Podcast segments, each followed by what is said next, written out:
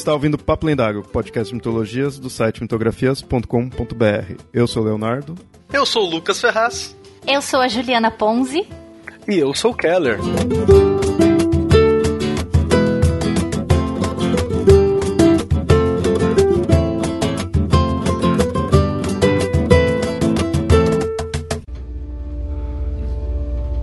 Você mandou bem lá no Quiché. Uma jogada direta de empatia. Foi arriscada. Companhias aéreas são verdadeiros bordéis. Eles merecem isso e mais. O que você teria tentado, meu garoto? O bom samaritano. Talvez me curvar como um cavalheiro se eu fosse um viajante. E você não é? Uh-uh. Não, senhor, não sou não. Parece uma decisão firme tomada por bons motivos. Respeito isso. Um homem que sai da prisão deveria se concentrar em não voltar para lá. Não se preocupe comigo, eu tenho um olho para essas coisas. Só esse. Mas posso ver que você não está acostumado com o ar fresco, mas não estou vendo o prazer de estar fora. Além disso, parece alguém que perdeu algo vital lá dentro, não só o tempo. Então, como eu deveria te chamar se estivesse disposto a fazer isso? Shadow Moon. Ah, meu garoto, é um nome absolutamente improvável. Shadow Moon, sombra da lua. Malditos pais hippies. Maldita mãe hippie. Aposto que a mamãe tinha um afro gigante, rainha da dança. É, era o estilo dela. E se eu estiver disposto, como devo chamar você? Que dia é hoje? Quarta-feira. Hum. Hoje é o meu dia. Esse vai ser o meu nome. Zona de turbulência. Apertem os cintos e permaneçam sentados. Hum, é Obrigada. sempre bom conhecer um colega viajante, Shadow. Oh, desculpe, lamento, mas onde você estava? O que fez para ir para lá? Ah. cassinos. Uh, bem, bem, coisa grande. É, e coisas pequenas também. Ah. Hum? É, melhor nas pequenas do que nas grandes. Ah, você tem mais talentos do que eu. Eu tenho dois. Um é que eu posso dormir em qualquer lugar, a qualquer momento. E o outro é que eu tendo a conseguir o que quero. Na média, com o passar do tempo. É só fazer as pessoas acreditarem em você. Não é o dinheiro deles, é a fé deles. Olhe para esse avião, por exemplo. Essa geringonça de 80 toneladas de metal, estofamentos e Blood Marys não deveria estar voando pelos céus, mas aí vem o Newton e explica alguma coisa sobre o fluxo de ar sobre a asa, criando uma sustentação ou alguma merda assim que não faz nenhum sentido, mas você tem 282 passageiros que acreditam com tanta força que o avião segue sua viagem em segurança. Então, o que nos mantém voando? A fé? Ô, Newton.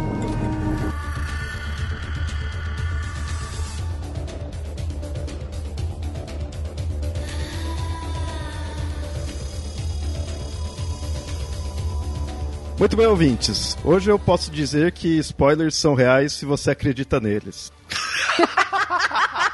Adorei! Olha, eu vou dizer que nem deixe não acreditar, cara. Vai tomar do mesmo jeito. Bom, hoje falaremos de deuses americanos e com isso então teremos spoilers tanto da série quanto do livro. E com isso eu conto aqui com o Lucas, né, já da equipe, e nossos vizinhos do Mundo Freak, a Juliana e o Keller. Então digam oi aí. Oi, Juliane Keller. Oi, Juliane Keller. Beleza. Bom, é, repito pela terceira e última vez, teremos spoilers, então já fiquem avisados. Pra começar, vamos só dar uma sinopse aí da, da série, né? Do, da, da história em geral, porque a sinopse tanto da série quanto do livro seguem a mesma linha. Léo, Léo, Pra quem não conhece. só uma perguntinha. Vai ter spoiler neste episódio? Então, né? Se você acredita neles, vai ter. É só pra dizer que não avisou, entendeu? Então, mais uma vez a pergunta. É, aquela, aquela coisinha bonita, né? Tipo assim, se você ouvinte, né, do Papo Lendário, tá aqui e ainda não assistiu a série, não tem contato com o livro, dá uma pausa agora, vai rapidinho ver os oito episódios e as 700 páginas do livro e volta aqui pra falar com a gente. Exato. Pessoal, desculpa interromper logo no começo, mas eu preciso de um minuto, já volto. Olha, só ele saiu porque tem spoiler. Bom, caso alguém não conheça aí e não ligue para a questão de spoilers, Deuses Americanos é um livro do Neil Gaiman. E como eu falei, a sinopse do livro e da série segue a mesma. Vamos ver se a série que vai ter continuidade aí em mais temporadas vai continuar seguindo, como que vai ter, né? Mas isso a gente fala aí mais pra frente. Mas ambos seguem a, a mesma premissa. A sinopse em geral do, de ambas as produções é a história de Shandon Moon, um presidiário que no dia que ele sai da cadeia, ele todo ali animado porque vai reencontrar a esposa dele e o amigo dele vai conseguir um emprego né, para ele, então ele vai retomar a vida dele. No dia que ele está saindo da cadeia, ele descobre que tanto a esposa quanto esse amigo dele faleceram naquele mesmo dia. Com isso, ele percebe que ele não tem mais nada, então a vida que ele ia retomar não existe mais. Sem nenhum rumo aí para seguir, ele acaba conhecendo um cara chamado Mr. Wednesday, né, o Senhor Quarta-feira. E esse quarta-feira oferece um emprego para ele, para que ele vá que ele siga né, o, o quarta-feira como um guarda-costa ali, ajudando ele em algumas missões. E aí começa a desenrolar a história, que tem algumas missões tanto quanto estranhas, né? E a seguir agora já começam os spoilers. Bom, vamos primeiro aqui falar da série. Mas como eu falei, segue o mesmo princípio, então é aquela questão do quarta-feira, que é o Odin, usar o Shadow Moon para ir convencer diversos deuses antigos a entrarem numa batalha contra os novos deuses, contra os deuses da humanidade aí que está vindo com a tecnologia, com a mídia, né? Tanto aí que são deuses que se incorporam, né? Porque, querendo ou não, essa obra segue esse conceito de que os deuses existem enquanto você acredita neles, então uma civilização, a humanidade, uma sociedade que vai evoluindo, vai mudando suas crenças, vai mudando os seus objetos de desejos, digamos assim, vai mudar seus deuses. É bem o conceito de novos deuses aí que vai surgindo. E o quarta-feira, né, o Odin, tá meio assim porque tá eles estão perdendo, né? Os deuses antigos estão começando a ficar desempregados e até sumir, né? Isso é, foca bem no, no livro, que eles estão meio que se virando ali. E o Odin quer retomar. Que vai começar essa batalha entre os novos e os antigos deuses. Só fazer uma observação para quem de repente não pegou, né? Que pode parecer estranho, né? Quarta-feira. O nome do cara é quarta-feira, porra. Aqui em inglês é Wednesday, né? Que vem de Woden's Day, que é significa dia de Odin, né? Inclusive na série tem uma. Eu não lembro se tem isso no livro, acho que não, mas na série tem uma observação muito engraçada que ele faz, que eles estão num avião, né? E tá chovendo e tá tendo muito relâmpago e tal, e ele fala. Então, eu sou. Hoje é quarta-feira, né? Então meu nome também é quarta-feira, né? Mas bem que podia ser quinta, né? Porque tava chovendo pra caramba e quinta, né? É o dia do Thor, né? Vamos entrar aqui a princípio na série. Em geral aí, o que, que vocês acharam? Faltou a barba. Eu sou tradicionalista. não, brincadeira. Mas não, mas realmente, quando eu vi o Odin, eu falei, ué, cadê a barba? Não, mas brincadeira. Eu só queria falar da barba pra tirar um sarrinho. É, ela aparece de relance, né, na hora que ele grita lá, eu sou o Odin. É, aí aparece no fundinho, assim, na barbinha. Aliás, é, é, falando dessa questão aí da barba, eu lembro que no, na série ele fala ali que teria um olho de vidro, e no, no livro eu lembro que mostra que ele teria um olho de vidro, mas conforme você, eu fui assistindo, eu vi que tava normal, né? Não, é porque você vê que o olho ele tá meio torto, ele tem uma É, coloração diferente, uma- né? é, é bem sutil a coloração diferente, mas tem. Se vocês perceberem alguns takes, na hora que ele mexe a cabeça, parece que dá uma brilhada onde seria a íris, né? Foi assim que eu falei, ah tá, ali estaria o tal do olho de vidro. É, tem É que isso. Que, que- que é assim, importante não no fim do livro também, né? Tem uma citação olho de Uhum. vidro no fim do livro. E, bom, eu, já que falou do Odin, eu gostei dele. Eu acho que eu achei um dos melhores ali em questão de ator e personagem. Eu fiquei meio assim, como que seria quando estavam falando, como seria cada um dos atores, cada um dos personagens. Mas do Odin eu achei que ficou bem, ele ficou com muita cara de hum, trambiqueiro, assim, do jeito que o. O Odin é, apesar da gente ter a questão do Loki ser o trickster, né, da mitologia nórdica, o Odin também é meio safado, digamos assim. É uma faceta que não é mostrada, né, do Odin, assim, é- pelo menos pra gente aqui do Ocidente, do, do Brasil e tal, quando fala do Odin, né, não é a nossa mitologia, a gente ouve as histórias, você fala assim, ah, não, ele é um cara honrado, um cara que desenvolve, não, ele tá sempre roubando, sacaneando também, né, é, indo pelas, pela, pelos caminhos mais fáceis, mesmo que caminho mais fácil custe parte do corpo muitas vezes, né, mas ele sempre tá pegando coisa que não é dele. Bom, já que estamos aí falando do- dos personagens, o Shandon eu achei que ficou bem porque eu tenho algumas ressalvas com o personagem dele no livro. Nossa, Eu no livro ele é um que- Zé Ruela. É, e eu acho que ajuda, nesse daí melhorou. No livro eu acho que tem algumas, alguns problemas, né? Assim, eu gosto do livro, mas eu acho que tem alguns problemas e a série em geral eu acho que ela conseguiu é, consertar alguns desses problemas. Um deles é o Shandle. No livro, para mim, ele é muito assim a visão do leitor. Então, ele não faz muita coisa, assim, sabe? Ele não tem muita atitude, não tem muita personalidade, né? Na série já não. Na série eu acho que ele, ele tem um jeito meio de bobão, mas é da personalidade dele. É, só sobre o livro, é, rapidinho, é, para quem não sabe, o Deus Americanos né, ele é o primeiro livro do, do Neil Gaiman em matéria de livro mesmo, romance, pá, né, ele tem suas 500 páginas aí, e não é o melhor livro do Neil Gaiman, na minha opinião, não sei o que, que o pessoal pode achar aí. Gosto muito dele, né? Inclusive meu meu TCC de história foi trabalhando ele também, quando eu, quando eu fiz a conclusão de curso. Mas eu não acho o melhor livro dele. Eu gosto muito mais do Filhos de Anansi, por exemplo, Lugar Nenhum. Eu acho muito mais, muito mais interessante. Eu acho, inclusive, que o livro ele tem uma barriga muito grande também, né? Tem uma, umas horas ali no livro que você se perde, que você fica um pouco cansado. Tem personagens que são belamente desenvolvidos e tem uns como Shadow que são bem, bem, bem vazio. Tudo bem que, tipo, eu acredito que o, o Shadow no livro ele é vazio justamente para simbolizar algo, né? Ele é uma sombra dele mesmo, né? Ele não é uma pessoa, né? Ele é, ele é uma sombra é, esvaziada. Ele é um sujeito esvaziado de sentido, porque é um, é um cara que não não tem religião, é um cara que não tem função, é um cara que não tem nada. Então no livro ele fica bem, bem sem graça mesmo.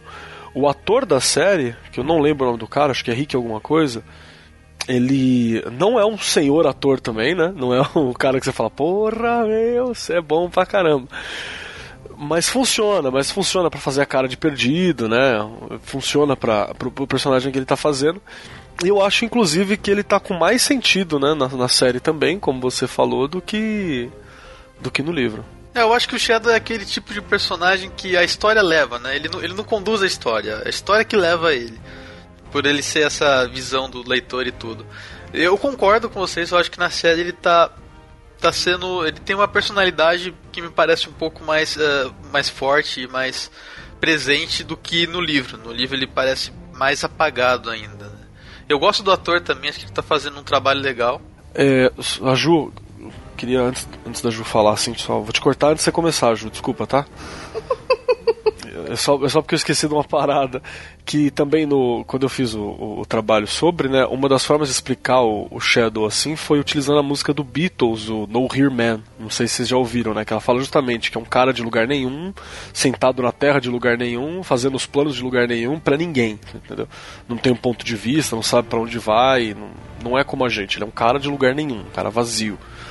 Que eu acredito que seja esse, né, o, o intuito mesmo do, do Gaiman. Perfeito. Eu, eu acho, eu vejo um pouco como, como você, Léo. É, o Shadow somos nós entrando nesse, né, no livro, né, quando eu falo, é, entrando nesse universo que tá todo mundo meio perdido. A gente não entende como é que o cara tá ali e de repente acontece tal coisa, ou, gente, mas isso aqui aconteceu mesmo, ou é, ou é obra do sobrenatural, ou isso aqui. Essa realidade não me é palpável, então a gente fica perdidaço. O Shadow é um reflexo nosso. É, eu acho que isso para uma série de TV não funcionaria. Eu acho que perderia é, perderia-se o interesse, porque assim, né? A gente precisa falar também de ritmos, né? É um ritmo, ó, não vou chover no meu olhado, mas é totalmente diferente você ler um livro e você ver uma série. É, muitas pessoas que eu conheço desistem de uma série no primeiro episódio. Então é assim, se você coloca um protagonista extremamente perdido, perdidaço, eu acho que a série não iria para frente, não teria a popularidade que ela teve. É, aliás, eu acho que boa parte das mudanças. É, tem, tem, mais pra frente na série, a gente vê que tem algumas mudanças na própria questão da história ali, ela vai divergindo um pouco. Mas em geral, no estilo dela, eu, que até foram pontos que eu acho que a, a, a série melhorou, eu acho que é por essa questão da transposição, de estar tá mudando de mídia. É, você não pode levar pro, pro mesmo ritmo do livro, então essa questão do Shandel mesmo, né? De outros personagens até. É, de ficar focando em, no, na série, você vê que focou mais em alguns outros personagens também. Eu acho que isso foi principalmente pela questão da mídia, né, da mudança de, de mídia, que eu acho que foi uma vantagem. Tanto que assim, vai ter mais temporadas, né? Já tá, tá confirmado, já estão gravando até a segunda. E assim, eu sempre fico receoso com, com essas séries. Nenhuma série para mim, de fato, foi, foi tão bom assim até o final. Então eu já fico com receio. Mas, sendo utópico, sonhando alto, pensando que a série continue nessa qualidade, para mim ela vai estar tá melhor que o livro. Sabe? Eu sou um pouco suspeito porque eu prefiro a arte audiovisual, mas pela qualidade dessa primeira temporada eu acho que ela seria melhor. Eu concordo com você, Léo, não duvido não, até porque o, o livro ele é antigo, né? O próprio mundo em que, em que o, o Gaiman desenvolve a história do primeiro livro, ele é um pouco confuso no primeiro livro, assim.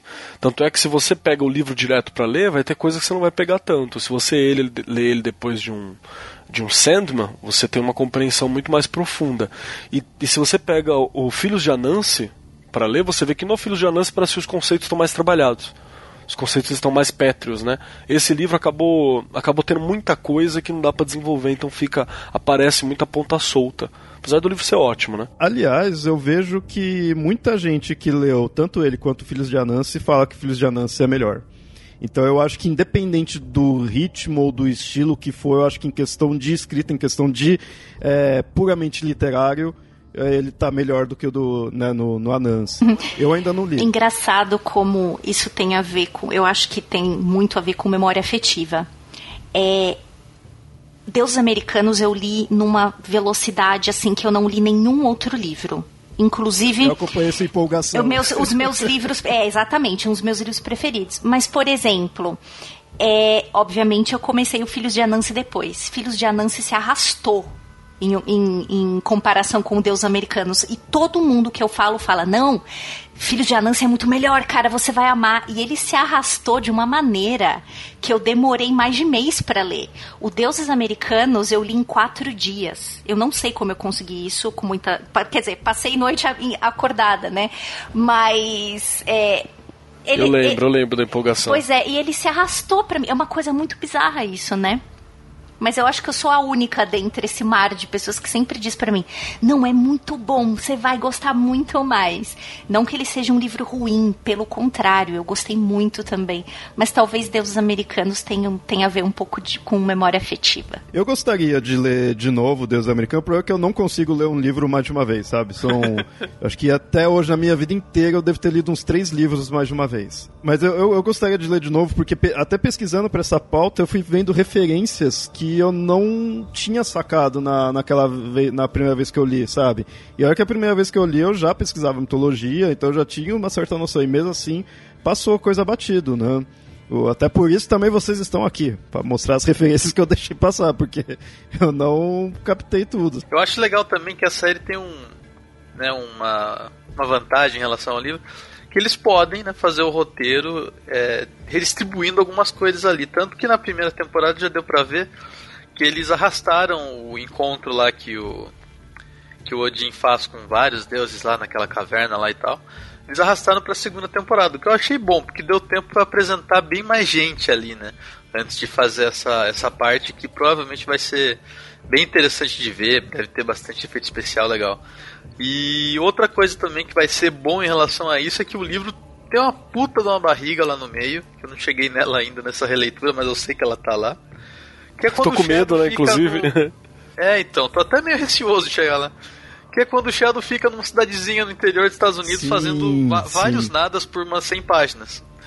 Então, eu acho que eles vão ter a oportunidade de diminuir bastante esse momento meio chato da leitura e fazer um negócio mais, mais dinâmico e coeso, né? Sobre a série também, uma outra, um outro elogio que eu preciso dar, né, que eu acho que isso ficou tão, tão gostoso quanto a história principal são os primeiros 10 minutinhos contando algo sobre os deuses, né? Normalmente seu contexto mais clássico. Então, puta, que delícia que é esses primeiros 10 minutos falando sobre o primeiro episódio, falando sobre os primeiros nórdicos chegando na América do Norte, né? Que é a cena da flecha. Puta, a cena da flecha genial. E, e, e ele tem uma além da estética, que é incrível, né? O diretor de fotografia e o diretor da série assim, merecem um, um aplauso for, forçoso, assim, com, com, muito orgulho. Mas é, essa, esses cortezinhos são incríveis. A do a cena do Anansi no navio no navio negreiro.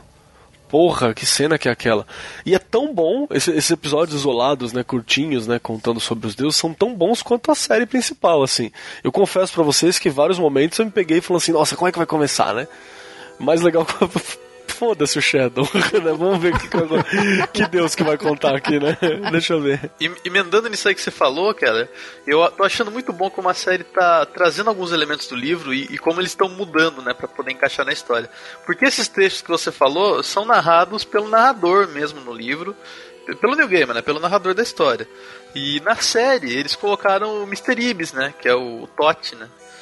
Colocaram ele como se ele estivesse fazendo, escrevendo um livro, fazendo umas crônicas aí de como os deuses chegaram na América. E eu, eu achei fantástico isso aí, né? Porque é, dá uma contextualizada no que está acontecendo ali e coloca na voz de um personagem, né? E já dá uma. Já faz uma criação desse personagem, né? Você, entende quem que ele é desde o começo. Faz sentido ele estar tá contando isso. E outra coisa também são vários momentos que tem no livro que são parte de narração, etc., ou mesmo alguns diálogos que eles pegam e colocam na boca de outros personagens, né? Por exemplo, tem um momento na série que o, o taxista, esqueci o nome dele, o taxista tá junto com a com a Laura e com o Mad Sweeney que ele fala coisas que estão na narrativa dele no livro, né, contados diretamente pelo narrador. Então é essa transposição, né? Eles pegam certas partes que eram de narração e transformam em diálogo e fazem isso muito bem. Você consegue ver claramente ali reflexos do texto do game, só que colocado de outra forma. É muito bem colocados, que dá o dinamismo para a série, né? E você vê que eles estão realmente com o Deus americano debaixo do braço, né?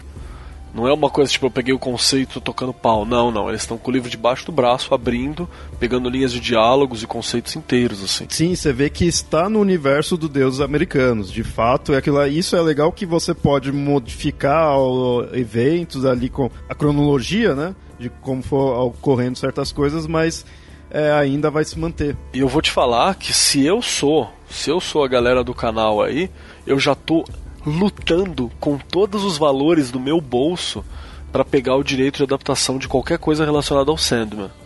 Porque foi um sucesso dos americanos, né?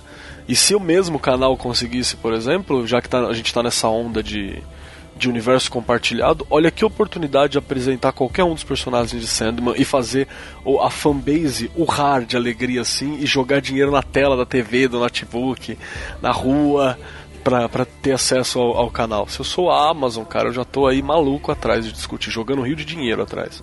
Sim. é só, só de aparecer no cantinho, assim, a morte, já pensou? Uma conversa do, do Mr. do Mr. Jaquel, né, que é o Anubis, com a Death do, do, do dos Perpétuos, assim, só uma, uma cena, um cantinho. Ele olhando para ela, porra, você ia jogar dinheiro assim, ó, tá igual um louco, né? Seria legal. Eu não sei se é mais complicado porque envolveria a Vertigo, a DC, sei lá, né? Mas seria legal de ver. Sim, e a última notícia que eu tive, os direitos estavam. Tava quem tava lutando por eles era a HBO, né? E, porra, duvido que a Amazon tem, tem grana pra bater de frente com a, com a HBO também, né? Em matéria de, de audiovisual.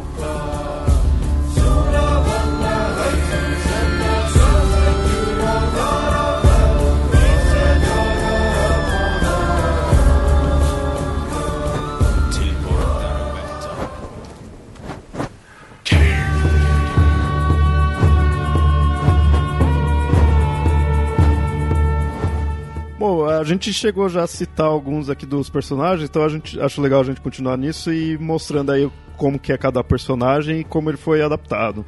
Bom, o quarta-feira né, é o Odin, é o, o seria o, o co-protagonista, né, que tá sempre aí com, com o Shannon, que eu achei legal que na série ele tá mais próximo do Shannon do que no livro. No livro tem muita cena que ele pega, sai e deixa lá o Shannon sozinho, tipo, se vira aí, fica aí que eu vou resolver tal coisa né? Que até isso me deixava puto em algumas partes do livro que eu falava, tá, e aí, eu quero ver o que, que você foi resolver. Queria ver essa parte. Então, mas se a gente for pensar na mitologia, a gente nunca vai saber.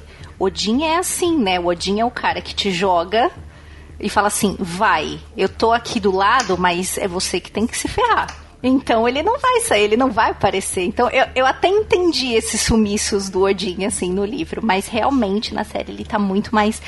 Não diga o companheiro. Patriarcal. É, ele tá, é, ele tá quase um pai. Ele tá um pai.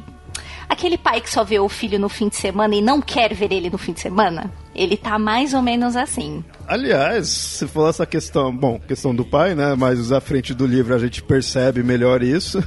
e eu sei que tem uma outra obra, agora eu não vou lembrar o nome, não sei se vocês sabiam disso daí, mas que mostra que o Shandel é o Balder. Pela primeira vez apareceu a Laura Moon vendo onde o Shadow estava como um sol, daí eu falei, hum, esse cara deve ser, esse cara deve ser o Baldur, porque se há uma relação que parece filho ou não, e é sempre aquela pergunta no livro, né? Qual é a tua, tua relação comigo? Eu, ó, sem me gabar, mas eu já tinha meio que matado. Falei, cara, não é possível. Vai ser o porque o Baldur é aquela pessoa que é a bondade, né? É a representação da boa vontade. Ele era mega querido entre os outros deuses. Ele era o Mr. Nice Guy. É, eu fico meio bravo que na mitologia clássica, né, o Baldur ele é um bonachão divertido, né? Ele era um cara bacana, né? O Shadow é meio sem graça. Então eu fico, eu fico meio bravo com essa, com essa pegada, assim, eu confesso. Que eu olho e falo, porra. Mas aí eu imagino que é aquela coisa que o, Neil, que o Gaiman também trabalha no livro, né? No para entregar um pouco do final assim, no, no fim do livro, o Shadow vai para acho que é para Islândia, né? E ele encontra o, o Nossa, Odin, eu adoro essa cena. É, o Odin criado na Islândia, Sim. né? Pelos povos islandeses que foram né, uma galera do Odin mesmo. Várias visões e é um de Odin... Deus, várias interpretações é. para uma figura só. Isso é maravilhoso. Exato, e é um Odin fechado. Aí ele olha assim e fala: Não, a culpa é sua. Aí o Odin mete um louco lá e fala: Não, ele era eu, mas eu não sou ele. Tipo ele é uma versão até incompleta de mim, né? Porque ele não tá aqui, ele teve uma outra visão, uma outra parada. É, é a face do D20, né, mano? É a face do dado de 20 lados. Então é bem, é bem bacana isso. Aí eu, aí eu até entendo que é o Deus visto pela lente precária, né? Dessa galera, dessa situação, desse local, né? Que, se me engano, no Deus americano não chega a mostrar dele ser o Balder, né? Que não, eu, eu ele não fala que ele é o Balder. Né, ele, mas aí eu pesquisando eu vi que acho que tem uma outra obra do Gaiman, bem É um mais, conto, né? É um conto. É, acho que é. Isso. Tem conto que aí afirma. Eu, aí quando eu vi aquilo lá, eu falei, ah, ok, tipo, faz total sentido, né? Então, tipo, por que, que você também não pôs isso no livro, né? Casa bem, né, com isso daí. Que ele queria vender a coletânea de conto dele também, né? O Gaiman, safado. Mas a, o Keller falou essa questão aí do, do final do livro e vou ter que puxar isso daqui, meu, eu adorei essa cena, sabe? Essa tipo, cena é maravilhosa. Pra mim é a melhor cena. Muito boa. E assim, eu, eu, sempre ficava meio assim, pô, se um dia adaptar, me, mesmo antes, né? Quando eu tinha terminado de, ver o, o, de ler o livro, eu falei, puta, se um dia adaptar, será que vão colocar isso daí?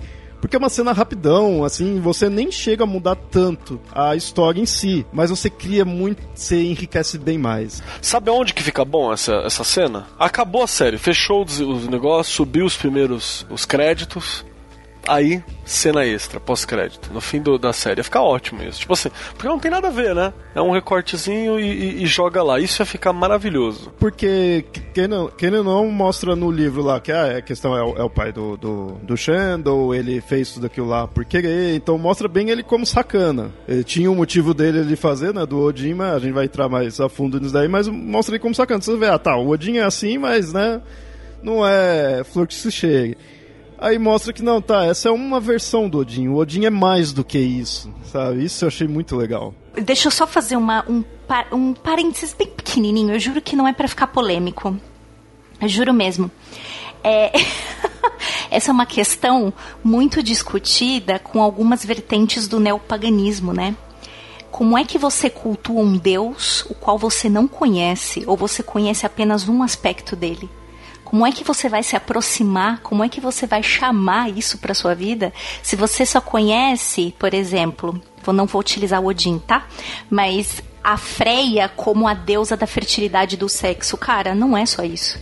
Então, qual é até quão longe você vai em e eu estou falando algumas, tá? Algum, alguns segmentos do neopaganismo se você não conhece a quem você está cultuando. Primeira, o primeiro ponto muito importante é saber quem você chama, saber com quem você está lidando. Se acontece, começa a acontecer coisas, você fala, meu Deus, mas não era isso que eu queria. Então, amigo, tem que estudar mais. então, Chamou o Deus errado. Exatamente. É, senão seu Deus é, seu Deus é manco, é né? Cara? Perfe... Então... Exato. É isso mesmo, tá? Então vou fechar o parênteses porque não quero polêmica. fechar parente o caramba. Tu quer ser bruxa? Tu tem que pelo menos entender o que é solstício e equinócio. Aqui do nosso lado, porra. Tu quer fazer o quê? Quer fazer quer comemorar o, o, o Samhain em outubro? Não é outubro, diabo. Como é, como é, Caramba, como é- pega a droga do mapa aí, olha o bagulho, né? Olha o clima, olha em volta, não é a merda do livro ocidental aí que você tá olhando. Pronto, acabou o rage. Continua. O bom é que o Keller ele me ajuda, ele puxa a polêmica pra mim. Acabou o rage. Se que quer bater, tem que bater nos dois, né? Ninguém vai apanhar sozinho aqui, não. Tá certo. Interessante isso que você falou, Ju. Eu nunca tinha parado muito pra pensar nisso. É verdade que é, até principalmente os nórdicos, o Lucas sabe bem disso daí, como a gente perdeu coisa deles. Nossa, é um- e eles acumulam papéis, né, Léo? É, é um- não é de como assim, como se a gente fosse comparar, e eu tô falando bem pobremente porque eu odeio comparação desse gênero, mas, por exemplo, com deuses de mitologia grega ou deuses de mitologia românica. Não é específicozinho, assim, tipo, ah, esse, esse é só pra isso aqui. Não, os deuses nórdicos, ela- eles acumulam muitos papéis. Então, isso Inclusive, mais de um, né? E- Tem dois deuses relacionados à guerra, três deuses Exato, relacionados à guerra. perfeito, exatamente. Então é complicado, né, se você atribuir só uma visão ou só um papel para um deus só, né? Você limita muito essa visão. E aí, e a gente tá acostumado com mitologia céltica, de ela ser bem esparsa, bem confusa, e aí você vê a nórdica que fica mais, mais pop, né, digamos assim. Então, você vê algumas representações mais certinha, mais estruturada, mas não é assim. Ela, isso daí é, vi- é vindo de uma versão já hum, cristianizada muitas vezes. Inclusive os Edas. Ah, isso que eu ia falar, os Edas foram totalmente reescritos e adaptados pelos monges, então... Eles são terríveis muitas- de ler. É isso, e tem muitas cenas ali, inclusive, que você vê que eles estão usando até pra ridicularizar, de certa forma, uma coisa ou outra a respeito dos deuses antigos. Perfeito. Então é complicado falar sobre isso. E quando você traz esses panteões que a gente acha por aí na internet, muitas vezes eles são espelhamentos feitos com os panteões mais bem definidos que a gente tem de grego e romano, porque as pessoas acham legal ter uma coisa organizada, entendeu? Mas não é que reflita a realidade de maneira alguma. Vou acrescentar uma parada nessa coisa do Lucas aí. Tem uma loucura que foi muito legal, muito divertido no século XIX de fazer. A gente utiliza isso para ter um pressuposto da- de conhecer religião e mitologia, que é a parada das mitologia comparada. Só que você tem que entender que não é porque, sei lá, olha, ah, Odin é o pai dos deuses, é cultuado na quarta-feira. Né? Legal. Então não podemos esquecer que na quarta-feira também é cultuado Zeus.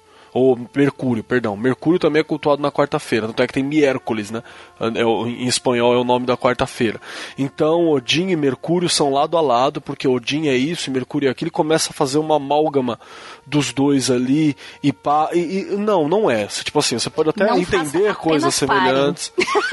É, a galera, a galera que estuda ocultismo, que eu sou, que eu tenho uns brother aí e tal, fica até meio puto comigo, porque eles gostam de pôr lá o, o símbolo de Rod, né? E fala, não, aqui tá Mercúrio, aqui tá. Fala, Não, não tá ali. Você coloca ali, você, você acordou de manhã, escreveu aquele, aquele símbolo ali, fez aquela caixinha, aquela gaveta, e você tá colocando ali porque você quer colocar ali. Mas não estou dizendo que o lugar é ali. Cada coisa não, não, não, não existe essa, essa, esse fechamento. E isso é coisa criada século fim do século XVIII e início do século XIX, em especial no Ocidente. Isso, boa parte disso na Golden Dawn, que grandes intelectuais da época estavam ligados a Golden Dawn assim. E outra pegada também sobre a cristianização. Até, até a Tupá, se não me engano, chegou a falar sobre isso uma vez. Que ela que, que, é, que os mitos é, e os contos é, egípcios, por exemplo, várias coisas deles foram alterados e na hora da tradução, ou, ou mesmo hebraicos antigos, e cristianizados, onde está colocando sexo, trepou pra caramba, tá escrito lá em hebraico, inclusive desse jeito. Trepou para caramba, até cansar de, de, de transar. O nego vai lá e coloca assim, ah, e dançaram juntos romanticamente. É. Dançar É o não famoso- é, dançar É o famoso é trepar, conhecer na né? Bíblia, né? E se conheceram muito bem, né? Quando É, você se conhe- conheceram muito quando bem, você né? conhece na Bíblia, né? É, exato. Então, É trepou até o dia raiar, É, sabe? É, isso é. que estava escrito. Na aula, na minha aula de literatura, eu sempre ouvi dos meus professores todos que eles diziam: nunca confiem no narrador. Nesses aí você tem que confiar menos, né? É, é complicado. Então tem, tem essa dificuldade, né? Que, que é complexo. E outra questão também sobre isso. Se você pegar os mitos gregos, aí o cara que curte mitologia grega, um ouvinte aqui né, do, do papo lendário. Aí eu gosto de mitologia grega porque é a primeira mitologia que a gente tem acesso, né, acaba sendo por causa da escola, do ocidente, da Grécia e tal. E aí fala assim, nossa, mas eu abri lá e Zeus tem 300 filhos e não sei o que. Isso aí já é uma tentativa de organização da Europa recentemente. Porque na verdade o que você tinha aqui de uma cidade, Zeus era pai de Hércules, na outra cidade, Zeus era pai de Atena. E em uma cidade, não necessariamente os dois eram filhos ou irmãos também, igual. E aí, quando foram fazer esse apanhado, acharam bonito, né? Falaram assim: não, vamos botar tudo junto. Então, quem são os filhos desse aqui? Aí bota aquela caraiada de filho, né? Ah, esse aqui a gente não sabe, aí vira filho dos dois, assim, vira uma, vira uma outra coisa. Então é, uma, é um reconstrucionismo né, que a gente faz da mitologia. E isso não é a mitologia em si, é bem, é bem difícil de, de ver isso, porque eram coisas que não eram escritas, né? A escrita é muito mais recente. Grande parte dessas coisas eram narradas, e sobre a voz, sobre a narração, você não tem esse controle. É aquela questão clássica de, mitolo de qualquer mitologia. Se tá muito óbvio, se tá muito ordenado, se só tem uma versão, tá errado. Tem, tem o dedo de um homem branco europeu cristão, né? Se tá muito assim, tem. Certeza. Olha, Keller, cuidado, porque a última garota que falou isso lá no podcast vizinho recebeu um monte de hate, hein? Cuidado. Ah, é cada uma, né? Mas é só a garota que recebe hate quando fala isso. Quando é homem, É, pode. pois é. Voltando aqui pra série, pro livro, é, a gente falou aí bastante da questão dos nórdicos, né? Que tem a- o Odin, tudo, o Xenox, que é né, filho de Odin. Mas uma coisa que eu acho muito interessante é que não se prende aos mitos nórdicos. É, ele segue muito essa, essa mitologia, mas logo em seguida a gente já vai vendo outras divindades, outras entidades em si. Tanto é que um dos próximos que aparece é o Leprechaun, o Mad Sweeney, e o Mad Sweeney, algo irlandês. Mas é legal que ele fica entre o conceito do Leprechaun em si, que é meio que um não é um não é uma divindade é mais um é um ser né ali um espírito algo mais baixo digamos assim Um elemental, né? isso né um- ele é bem tipo um elemental e um rei porque tem um rei irlandês é, chamado Mac Coleman que eh, ele foi amaldiçoado e essa maldição deixou ele louco e aí ele foi conhecido como Matt Sweeney. É, não é necessariamente que o Gaiman uniu o Leprechaun com esse Matt Sweeney, é que o conceito do Leprechaun já puxa um pouco desse personagem. É mitologia céltica, então é mais confuso ainda. é natural que seja assim.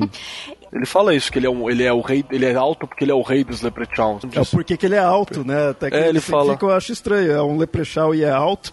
Inclusive tem uma tradução horrível, que eu não sei se foi a tradução das internets ou se é a tradução da primeira edição, que não traduz nem como leprechaun, traduz como anão. Aff.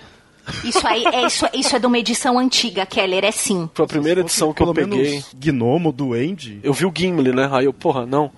Aí, aí quando começou a aparecer moeda na história e tal, eu falei, ah, não é um anão, é um leprechaun. Aliás, leprecan, né? É leprecanjo? Como é que pronuncia? Não é leprechaun, né? Leprechaun é a gente lendo, né? É, então. É leprechaun, É, né? leprechaun é que o, é a corruptela do inglês, né? Mas eu não vou, me, não vou porque não conheço essa, essa raiz mais antiga aí. Mas o, é, vamos pela pronúncia do. Tem que falar como que é em alemão.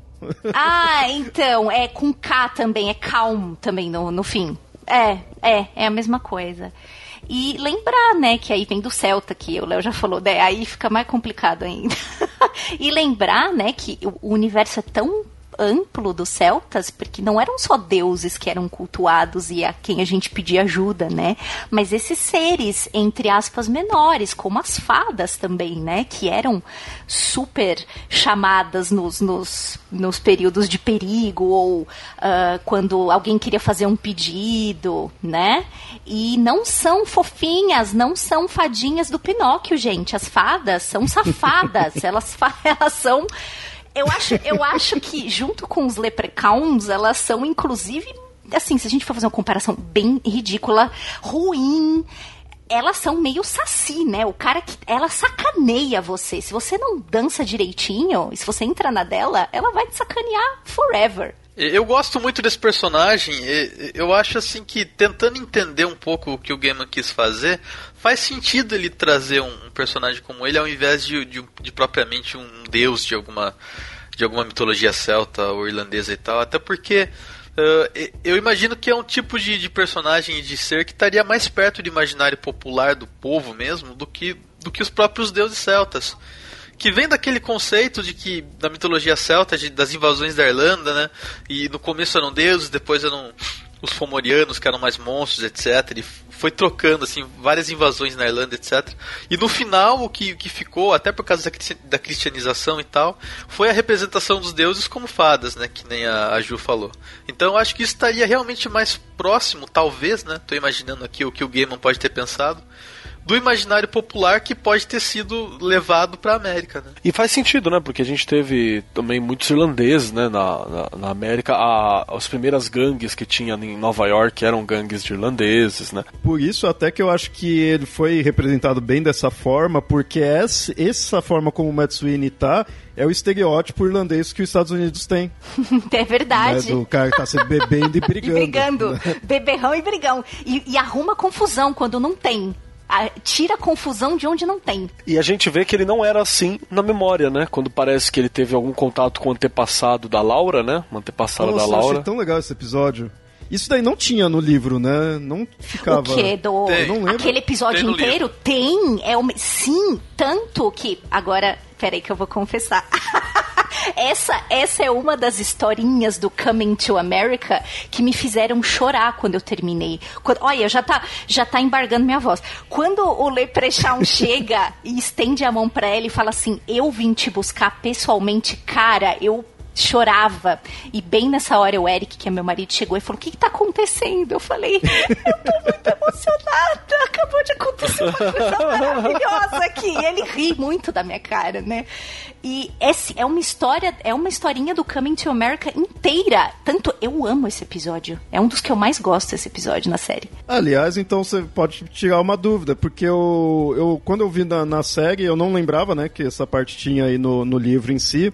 E eu vi que na série chega um momento que ele mostra que, ah, eu já fui um rei um dia, né? Então ele, ele põe que ele não é só um, lepre, um leprechal, ele é esse rei, né? Que ficou maluco. No livro, chega a mostrar que era também esse rei? Hum, é uma boa pergunta. Eu não me lembro. Eu não me lembro dessa, dessa fala. Mas eu posso procurar. Porque quando eu vi aquilo lá, eu falei, puta, eu não lembro disso ter no livro, né? Que quem não, não sei, assim, eu faz. O, o, Lucas falou que acho que fazia sete anos né, que ele leu o meu, acho que faz mais tempo ainda, então de fato eu não, não lembrava, né? E aí eu fui vendo isso daí eu, putz, acho que no livro era só um leprechal, né? No, eu nem lembrava de focar tanto nele. Mas é isso que eu gostei muito na série. E também, esse episódio eu achei muito bom. Eu. E o ator é bom, né? Ele tá meio. É que todos os atores do, do, do da série, eles estão over, né? Menos o Shadow. Todo mundo tá puta mega over, assim, ó. A, a mina da mídia lá, que eu sempre esqueço o nome a dela. Gillian Anderson, do... maravilhosa. A Gillian, isso, a Gillian, ela tá, ela tá, ela até over, ela é incrível, né? Ela tá, tá todo mundo lá em cima, lá, no, lá parece que o diretor tá olhando e falou, cheira essa carreira de cocaína e vai atuar. Eles estão tudo maluco. E mas mesmo assim você vê que o ator é bom, porque quando ele faz o passado lá, aquele passado que ainda é uma coisa mais eu vou dizer pura, mas eu detesto essa palavra e acho que não encaixa, né? Conceitualmente próxima do que era na Europa, ou sei lá, mais ligado às histórias, você vê que ele tem uma veia dramática muito foda, né? Ele tem uma, uma, uma veia boa também para trabalhar, ao invés do, do over deitado na privada e brigando e cheio de cachaça na cara. Só uma outra coisa que eu gostaria de acrescentar também sobre o Leprecan é a brincadeira do ouro, né? Que da, da, moeda da moeda da sorte dele ter uma moeda que é a moeda da sorte, né? Que eu achei muito legal isso. E tem uma frase dele que é ótima, que ele fala para mim, para pra moça que adorava ele praticamente, né? Antepassada da Laura. Que ele pede, pede até desculpa e fala, porque eu te dei sorte e te dei azar, né? Ele fala, mas é que nós somos assim, nós somos como o vento, né? Uma hora a gente ama, outra hora a gente detesta. E essa é a caracterização do elemental, né, cara? É perfeito. Ele é isso. Quando, ele tem uma linha é, principal e vai. E quando você se esquece dele, porque ela lembrava dele todas as noites, ela o alimentava todas as noites. Quando ela começa a se esquecer dele, fala: Ah, é, danada. Então eu tô te ajudando até agora a você roubar o rolê ali. Então, então você vai ver você não, não tá mais lembrando de mim? Então espera, né? E isso é maravilhoso, né? De nada, nada. E aí nós vamos de novo para a polêmica do de algumas vertentes do paganismo moderno. Nem todo mundo é 100% bonzinho, nem todo mundo é 100% malzinho, né? Depende, as, né? Somos e, e, os deuses também são muito mais deveriam ser muito mais complexos que os seres humanos, né? Então eu acho que essa parte é muito importante que o Keller lembrou aqui, né? Do ó, a gente é assim, tá, tá, tá, numa hora tá bom, mas uma hora talvez não estejamos tanto. Olha. Já tô, eu e... tô emocionada de novo. Tem exatamente a frase aqui, ó tá? Ó, eu, você me trouxe muitas felicidades, disse ela. Felicidades e infelicidades, disse o desconhecido com o olhar de soslaio. Nós somos como o vento, sopramos para os dois lados. Essa sentiu. Olha aí. É. Porra. Ai, vou chorar de novo. E outros personagens que vão aparecendo, e acho que nessa, nesse ponto ainda a série ainda tá bem próximo do livro é quando o Odin encontra os três, as três divindades, quatro divindades, né, na verdade, que são as irmãs Zoria e o Xernobog. Isso eu achei muito legal, mesmo até no livro, que, assim, meu, da onde são esses deuses? É uns deuses muito desconhecidos. Você vê assim, ah, tá usando o nórdico, tem alguns ali que aparecem que são egípcios, tem os celtas, né, com o leprechaun, mas ele pega uns que é, é eslavo, né? Isso daí. E, meu, sério, até para pesquisar pra pauta, é, você não encontra tanta coisa deles. Então o Gamer foi a fundo, sabe? Isso eu achei muito legal. E aí é aquela ideia do Odin, né, tá procurando os deuses antigos aí para se unir com ele. E aí tem as estão as irmãs Zoria e o Kizernobog que estão vivendo junto ali. As irmãs Órias, é, até acho interessante explicar na mitologia agora para o ouvinte, porque como eu falei, é bem desconhecido. As irmãs Órias, elas são guardiãs que elas vigiam um cão, ou em algumas versões são cão e outras versões são urso. E aí você já vê relação com a, com a constelação. Porque esse cão, ele, ele tá preso numa estrela, na, na Polaris, né, não é qualquer estrela. Se ele soltar, ele vai devorar tudo. Simples assim. então elas ficam é, vigiando. E elas são estrelas também. A Utrenajaja, você vê os nomes estranhos delas, né? Eslavo, né? É, ela é a estrela da manhã. E a irmã dela, Vetnajaja, é a da noite. Com certeza eu falei o nome errado, mas. é, Léo, é só trocar o J por um I, como se você estivesse lendo um I. Aí fica certinha. Ah, é sempre com é. Sempre tem essa, né? Sempre tem essa. e, e elas vigiam porque elas também elas são tipo bem questão de guardiãs mesmo, que além de elas estarem ali vigiando o monstro, elas são quem cuida dos portões do deus Sol. É o deus que é o Sol é o das Bog. Em algumas versões esse deus é o pai delas. Se não me engano, tem algumas versões que ele é casado mas aí fica meio assim, porque eh, tem versões que elas são virgens, tem versões que não, e assim, se é casado não é virgem, né? Na, na mitologia em geral sempre mostra assim, casou não é virgem. Olha que eu vou, eu vou falar uma mitologia que tem uma mina virgem aí que era casada, hein? desculpa, desculpa, corta, podcast. Eu estou muito polêmico. Eu estou muito hashtag polemicona hoje. Mas é isso aqui da audiência, tá valendo. E o interessante, que é isso que foi que me confundiu quando eu comecei a ler essa parte do livro, é que na história tem uma terceira irmã. Essa terceira irmã não se encontra muito, acho que quase que não tem. Se tiver uma versão ou outra que coloca uma terceira na, é, na mitologia, mas o Gaiman colocou. Ele não quis nem saber, ele colocou. Que é Pulo, Pulunoshaya. É, é, eu tô falando assim. e é a Estrela da Meia-Noite. Né? E é aquele negócio, você encontra numa mitologia é, três irmãs, principalmente que um, nessa parte mostra já que a primeira ela era já idosa, né? Pra mim, ah, é o destino, acabou.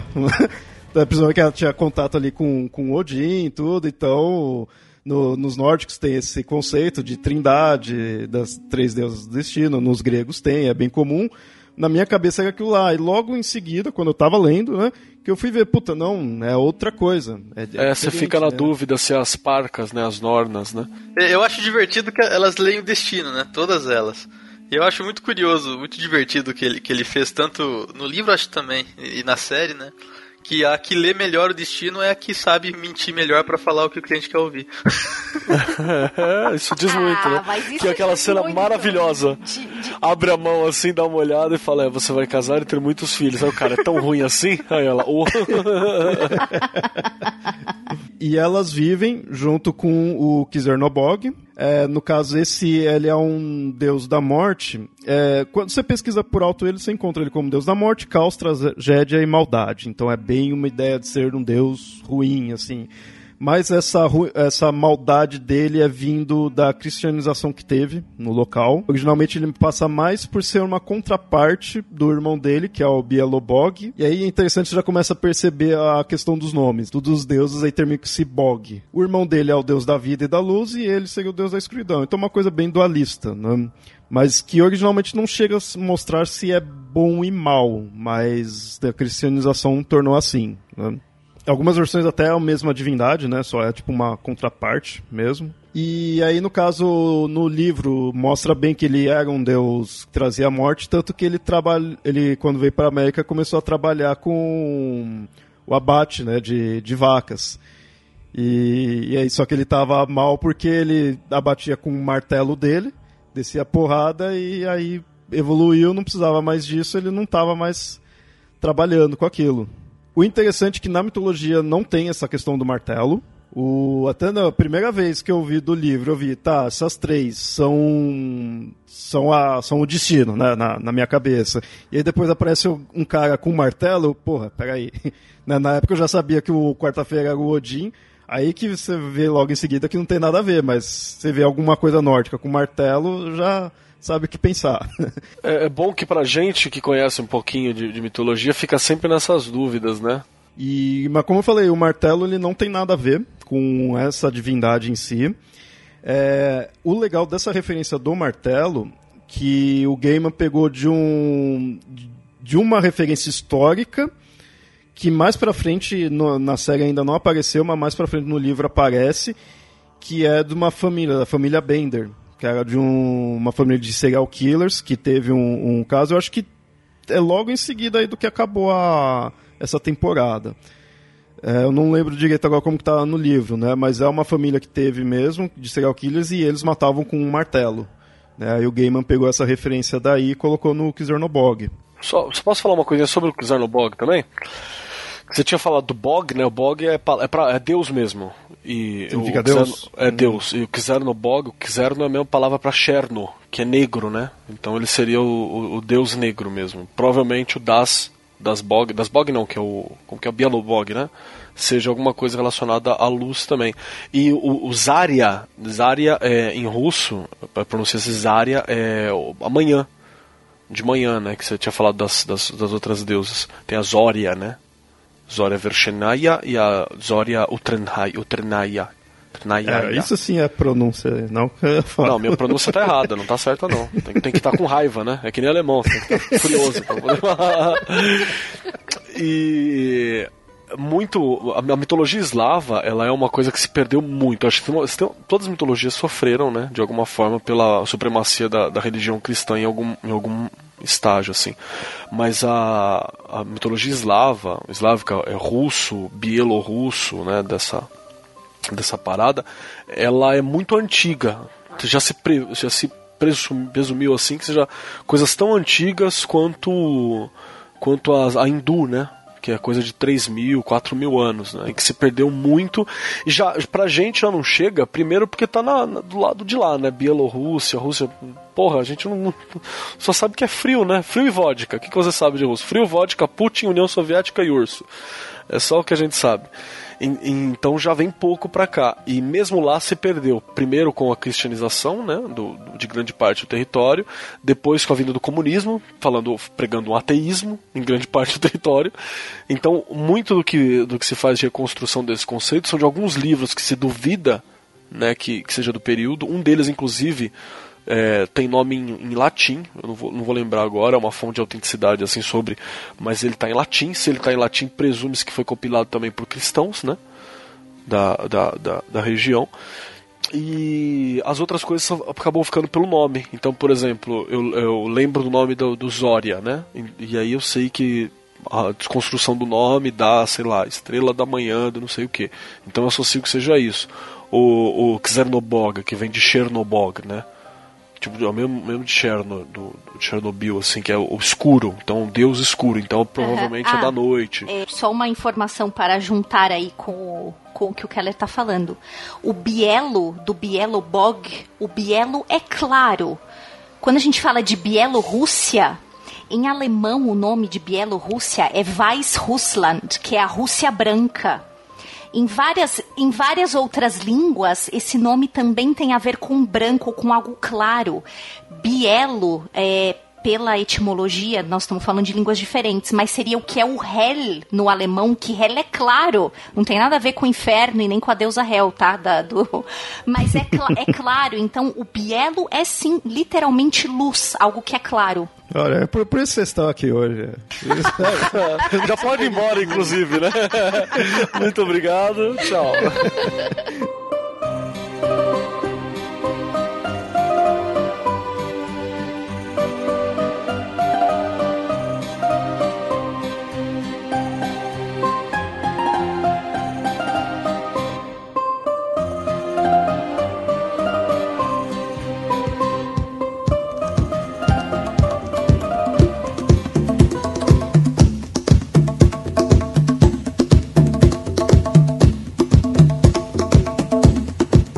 próximo personagem que a gente tem, indo da Rússia pra África, é o Mr. Nancy. Ai, que personagem. Que, o- que homão da porra. Que aranha. é um dos personagens eu vejo mais queridos mesmo, né? Tanto que chegou a ter um livro próprio dele. É, na mitologia eu acho ele muito legal, porque é um trickster contador de história. É, para quem não conhece, ele é africano, é de uma tribo, né? Um povo chamado Akan. E foi além dessa própria tribo, né? Você encontra relações em alguns outros povos. Os mais antigos é representado como uma aranha, mas com características, assim, pensamentos humanos, né? Outras vezes já é como um meio aranha, meio homem mesmo. É legal que ele é um trickster e bem aquela ideia de, de enganar né, dos outros, bem, bem o jeitão clássico, mas ele é bem poderoso em algumas versões. Ele é posto como criador do sol, da lua, né? Então ele, ele meio que ensinou os humanos. Então é aquela coisa, é um trickster, mas ele foi guiando ali a humanidade. Então ele está bem próximo da história da humanidade. Por isso que eu vejo- imagino que eles também coloquem ele como uma divindade relacionada às histórias. Porque a humanidade, principalmente eh, antes, ela é feito disso, né? De narrativas que vai se passando de geração em geração. Então ele é bem importante nesse ponto. Eu achei o ator da série muito bom, gostei da atuação dele, achei ele bem expansivo, bem, né? Tem uma característica bem forte ali, ele parece mesmo um trickster falando, sabe? Aquele contador de história, aquele cara meio enrolão. É, confesso que quando vi ele a primeira vez eu vi um sustinho, porque achei que ele ia ser mais idoso, né? Como é no livro. Mas acho que é uma adaptação bem-vinda ali, né? Porque ficou muito bom, o cara mandou bem demais. Eu nunca vi um ator tão expressivo, gente, as caras e bocas que ele faz é é que Lucas falou aqui, ele é perfeito pro trickster, cara. Ele arregala e quando a história fica tensa, ele fecha a cara, quando a coisa fica engraçada, ele sorri. Ele é muito expressivo esse ator. Olha, é um dos melhores, tá no meu top 3 de melhores atores dessa série. que sorriso. Nossa, aquele sorriso branco. Oh, meu Deus. As co- e tem todo. É, é aquilo lá que a gente falou, né? Aquela coisa do over, né? Porque pra construir. Tem que ser estereotipado, não tem como. Porque eu tô falando de Deus, deuses são o cúmulo do estereotipo, né, cara? Exato, levado às últimas consequências. puta, da ponto do, do cara adorar eles, assim. Então ele tem aquela coisa do paletó, né, da, das costas levemente arqueadas. É a coisa do man. Yes, man. Hey, man. Are you listed, man? ele fica falando sempre, jogando essa, essas falas. E só sobre o Anansi também, que é uma coisa legal, que o... é, se eu não me engano, outro povo que também tem a ver com eles são os Ashanti, né? Mas eu lembro de uma historinha do Anansi que fala que tinha um deus do céu, né? Que ele tinha as histórias guardadas num baú só pra ele, né? E aí Anansi, junto com a esposa dele, isso é uma coisa legal, né? Que na história ela tem uma esposa que eu acho que é Achu ou Azul ou alguma coisa assim. Ele, ele, ele desafia, ele faz, faz um- uma série de, de coisinhas, né? Pra ter acesso às histórias. E meio que ele, ele sacaneia, né? Pra, para pegar para pegar as histórias aí ele espalha isso pelo mundo né então essa por, por isso a questão de contador de história e trickster né Porque às vezes você fala, ou é um é o outro, a gente fica nessa coisa. É, a- é- é a mania do, do livro dos monstros de D&D, né? Eu queria ter tudo categorizadíssimo, assim, porra, meu, o meu toque ia ficar perfeito se eu soubesse o que, que é um dragão, o que, que é uma dracofada, o que, que é um embush dragon, né? O que, que é um dragão puro. Desculpa, mas o mundo não se encaixa no nosso toque, Né? né? Na verdade, toque é um problema justamente por isso. se o mundo se encaixasse, tava tudo ótimo. O, o que eu achei interessante é que ele aparece naquela cena do, do navio é, e depois some, só de- bem mais pra frente que ele vai aparecer. Então, assim, quando eu vi, eu já tinha lido o livro, já conhecia ele, o personagem, ah, beleza, é o Anansi ali, ok. Né? Não lembrava se aquilo a cena em si tinha né, no, no livro ou não, mas já sabia qual era o papel dele. Mas eu fico pensando, a pessoa ali que, que não tinha lido o livro, que tá vendo a primeira vez, tipo, tá, que diabos é isso, né? Quem que é esse cara? E aí só depois ele vai aparecer. Isso eu acho muito legal, sabe? Você trabalhar com algo que ainda tá pra desenvolver, ainda tá pra ocorrer. Deixa entender que o Aranha tá sempre com o, com o Odin. E, e quando ele aparece mesmo, que entra ali pra, pra história, ele tá fazendo as roupas, né? O terno. Isso é muito legal, que é uma aranha. tecendo, né? Faz sentido. E ele conta aquela história maravilhosa, né? Que aí o...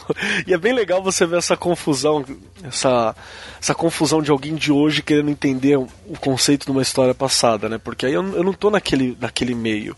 Então eu vou entender, eu vou fazer uma. uma uma reinterpretação da história, né? Vou fazer uma representação da história pra mim. Não vou conseguir estar lá, não tô naquele contexto que mostra o Anansi contando, né? Pá, pá, pá, falando de uma rainha importante, não sei o que, não sei o que. Aí, moral da história que você entende. Aí o Shadow Matt Louco fala assim: não, não faça contratos, né? Tá contando a história da Bilks, né? Aí ele: não, não faça contratos à toa. Aí o Anansi olha e você tava ouvindo a história? Você tá louco? Tenha uma rainha. Tenha uma rainha. Você precisa de uma rainha. Tipo, não é, você não, não, não é o que a gente ia tirar da história, né? Mas é interessante porque é mais ou menos isso. A gente ouve, às vezes, hoje a história de Anansi, a história do, dos mitos, a gente faz uma interpretação pro nosso contexto, levando em conta a nossa velocidade de informação, levando em conta várias coisas que não tinha lá. Então a gente faz um anacronismo desgraçado, né? Mas é isso que deixa a história universal, que mesmo assim ela encontra sentido no nosso mundo. Sim. E interessante, você citou a questão aí, a história que ele está contando é da Bilkis, né? que é um- uma outra personagem ali que também aparece, acho que é uma das primeiras na questão, pelo menos, da série. O- uma coisa que eu vi, eu ouvi falar que é diferente é que na, no livro mostra bem que ela é uma prostituta. Na, na série já não mostra dela trabalhar com isso, né? mas ela tá sempre ali tá transando com as pessoas pra absorver. Mas olha como isso é sinal dos tempos. Em 2011, como que ela é retratada hoje conseguindo sexo para poder se alimentar? É o Tinder, meu amigo. Ela está com o Tinder aberto lá. Como 2011 a gente não tinha isso, como que ela conseguia se alimentar? Era ficando e isso não mostra na série, mas é, não é que ela era uma mendiga como ela é retratada na série, né? Ela era uma prostituta de rua que vivia nas esquinas. Ela tinha as colegas dela e ela conseguia sexo. Agora ela consegue sexo através do Tinder, com encontros do Tinder. Olha que moderna. Eu até achei que ela era Star, né, no livro, quando eu li, que é uma prostituta sagrada, né? Uma coisa nesse sentido. Eu, até, eu, eu achei, eu não tinha associado a Rainha de Sabá na época, fui associar mais recentemente. É, isso é interessante, que a Rainha de Sabá já é um personagem bíblico, né? Olha aí. É, olha lá, falei? toda até- Falei que era mitologia. Mas eu eu achei bem interessante essa mudança, né, que colocou da, da questão do, do Tinder, que uma coisa que eu gostei da série foi essa atualização que tinha que fazer. Sabe, se não fizesse da parte de tecnologia, tudo ia ficar estranho. É aquela cena maravilhosa dela vendo pela TV o- a, a destruição dos, dos- das estátuas dela tal pelo Isis, cara, meu Deus, isso é muito sensacional, cara. Eu achei muito bem pontuado. Eu uso essa cena em, em, em sala de aula, né? Inclusive quando a gente fala sobre, sobre Mesopotâmia, as primeiras cidades e tal, alguma coisa assim, eu puxo já o que, fala, que ó, o, o Isis tá Isso fazendo. vocês não vão mais ver, né? Porque É. Tá vendo, tá vendo aquilo ali que tá explodindo? Que lá tem 5 mil anos de, de, de idade, valor inestimável, e já era. Esse é o problema de você ser imbecil, você faz essas coisas, ó. E a gente mostra assim. Bom, um outro que a gente tem aqui, e isso eu acho muito legal, eu, eu, eu gostei da representação dele, que foi o Vulcan, que é o Vulcano. Eu achei legal que foi aí para uns deuses clássicos e ele não tem no livro. Não tem ele no livro e nem a cidade que ele está morando, né? Não existe no livro. Eu gostei para caramba. Foi um tapa na cara dos meninos americanos, hein? Vixe! Não foi, não foi um tapa, foi uma surra, né? De mostrar aquela sociedade, né, armamentista, todo mundo atirando pra cima. Ah, tipo, nossa, bateu feio lá no pessoal, viu? Devem ter ficado meio brabo uma coisa até exagerada, bem assim, tipo, Exato, cômica, caricata, né? né? É. Caricato. Aquela cena das, das balas, né? Quando todo mundo atira para cima e das balas caindo e o Shadow se desviando da chuva de bala é sensacional, cara. E aí tem mais uma coisa interessante, né? Que aparentemente essas balas vão ser utilizadas né, em guerras vindouras e Odin contaminou com ele, né? As balas. Então ele quer dizer que vai vir para ele uma parte dessa adoração, né? Na hora que ele mija nos bagulho lá. Aquela bala vai sacrificar em nome dele. Uma caralhada de bala. Que eu acho que deve aparecer na, na, na batalha final, né? Alguma coisa assim. Eu achei legal, eles sempre dão foco nessa questão aí de sacrificar né, pros deuses. É, da, da Bilks é isso, desse daí do, do Vulcan, né, acaba sendo isso. Quando morrem né, as pessoas na, na indústria lá do, do Vulcan, é, acaba, acaba sendo um sacrifício eles focam da ênfase nessa ideia. E o Odin, ele é muito marcado por isso, né? Por ele mesmo se fez um, se fez um auto sacrifício, né? E aí no caso desse do Vulcan, eu gostei porque ele apresentou um conceito meio novo, até mais que cabe, é, novo assim, se comparar com o que tem no livro, mas que acho que cabe perfeito porque assim, o livro é os deuses antigos que estão ali se virando contra os deuses novos que estão ali de boa dominando. O Vulcan é um que conseguiu se virar bem. É um deus antigo, mas com uma adoração de conceitos novos, que é ali da, da arma, né? Tem a indústria ali armamentista, e ele se virou bem. Só que ele é um deus antigo. E eu sei que essa questão aí do, da indústria, de. aquele começo também. tocando a música do cara todo feliz na fábrica e aí cai. Meu. E tem o crachazinho dele, melhor chefe, não sei o que.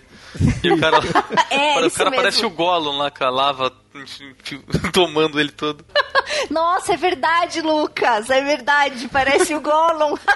Agora essa cena ficou muito melhor para mim. E eu sei que isso daí veio na questão do o Gaiman, ele tinha ido numa cidade e, e tinha uma estátua do Vulcano, né?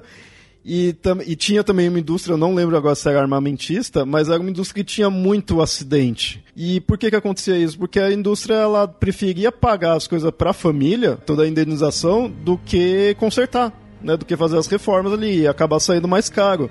Aí foi daí que o Gaiman teve a ideia de colocar isso daí na, na série. E eu, eu, assim, quando eu assisti isso daí, eu falei, putz, na minha cabeça parecia que era assim, ah, é uma ideia que ele teve pro livro e acabou num ponto, porque eu acho que encaixou perfeito. Vocês ficaram com a impressão que o vulcano da, da série é tipo uma mistura do vulcano com Marte? Porque, né, ele é o ferreiro, né, ele faz a espada lá e tal, então ele tem esse aspecto de ser o ferreiro, mas ele parece um deus muito irado e uma, uma, uma figura muito de guerra, né?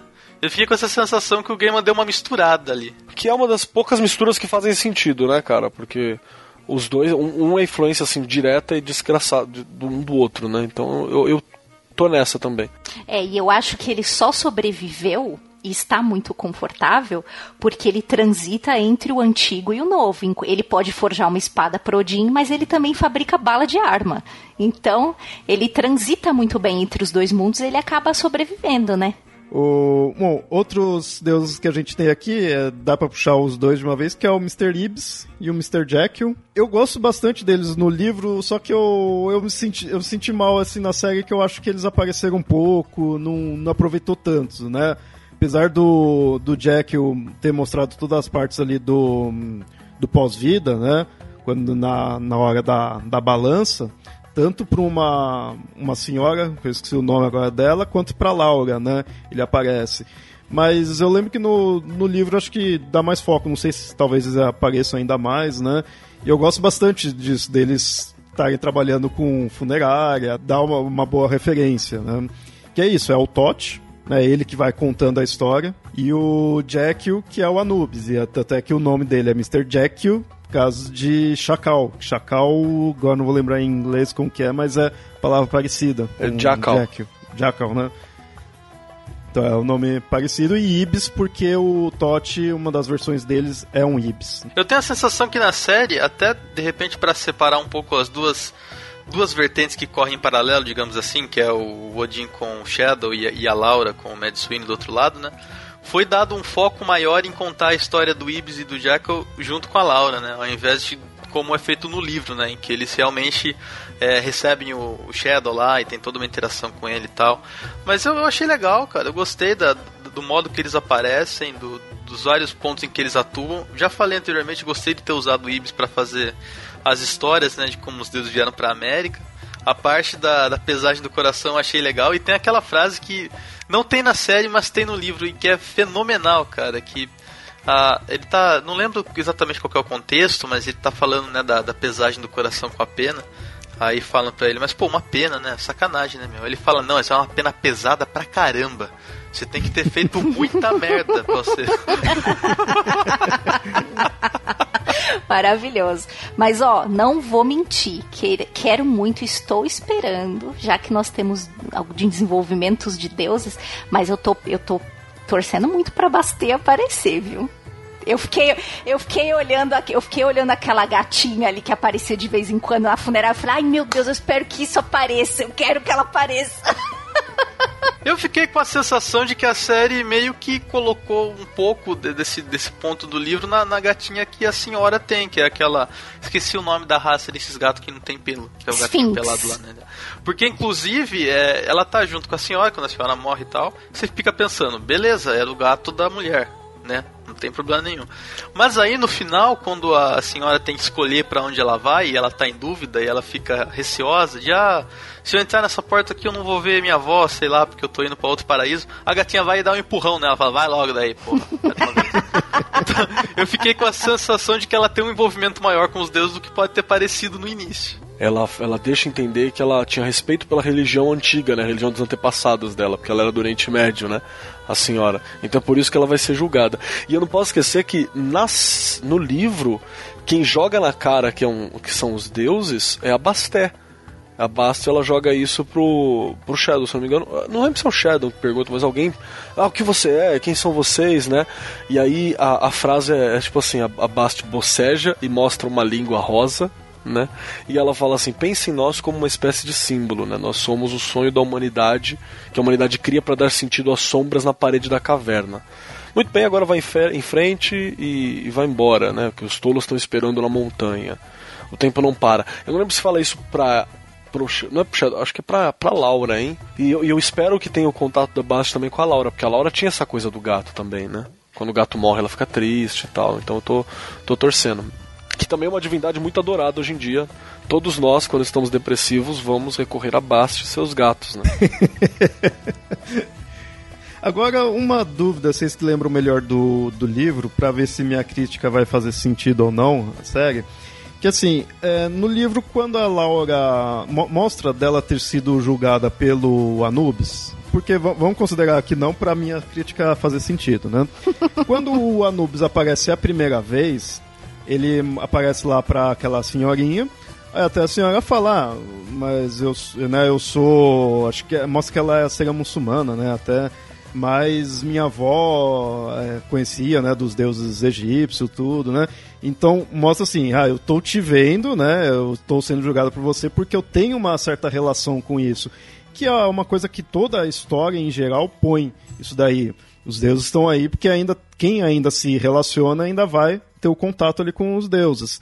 A Laura não tinha nada disso daí, eu não vejo por que dela ser julgada pelo Anubis. E tanto é que a, a Laura até fala, ela não sabe quem era aquele cara, então aquilo me deu um certo. Ué, mas peraí, tá forçando um pouco agora. E o Anubis ainda fala, né? Ele fala, você é a morte? Ele fala assim, sou um, trabalho para ela ou sou uma das, né? Uma coisa assim que ela deixa entender, que ele deixa entender. Então, foi mais uma esperança que eu tive no, nos perpétuos, na verdade.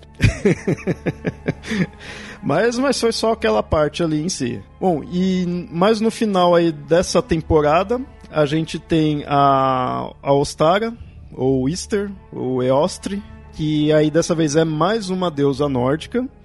É a deusa da Páscoa, que é da, fer da fertilidade. Ela acaba se relacionando com muitas outras deusas, isso mitologicamente falando, com muitas outras deusas de outras religiões, porque fertilidade é algo que está em tudo quanto é canto, né?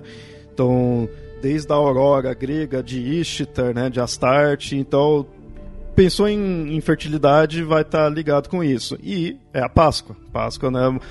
É momento da primavera, né? Vamos sempre pensar no, no, no hemisfério norte que é o nascimento. numa questão cíclica dos anos, um renascimento. Na série ela já aparece mais no finalzinho dessa temporada, com cercada de trocentos Jesuses. Puta, genial, Foi né? tão legal. Muito legal. Tão bacana. Eu, sou, eu gosto do Mexican Jesus. Mexican Jesus é um dos mais legais, cara. Com certeza. É, aliás, é o meu Jesus atualmente. Quando eu penso em Jesus agora, é o Mexican Jesus. Já tô até aprendendo a rezar e orar em, em espanhol mexicano. Então vamos abrir um parênteses aquela cena, né, da, da história do Coming to America, da galera cruzando o rio, e aquela simbologia, né, do Mexican Jesus tomando dois tiros, um cada palma da mão e caindo de braço aberto. Porra, sensacional. Parabéns pra quem fez. Achei muito legal quando que tá ela, que é legal que ela fazendo o evento, né? Tipo, a Páscoa é minha, eu tô fazendo o evento, mas agora eu dependo de vocês. então tinha um monte ali. E também tem uma coisa boa nessa cena que é a transição, né, do Shadow de, de pessoas normais do evento, né, para Jesuses no evento. Porque você vê que tem, ele liga a visão, né? Ele tá normal, você vê um monte de gente lá normal, tem uns barbudos na cena também, mas você nem liga. Né? Aí de repente ele conversa com um cara e a luz no fundo faz uma auréola. E aí no fim da cena ele tá vendo a auréola em todo mundo, tá vendo o cara sentado no, sobre a água, tomando vinho da água, né? Que passa água na piscina e transforma em vinho. Né, já, já, ele já então vai fazendo a transição do mundo normal, né, para essa, essa realidade onde os deuses estão. Aquele Jesus da piscina é muito o Jesus hippie dos anos 60, sabe? Sim. Ele derruba o copo na piscina e fala, oh shit.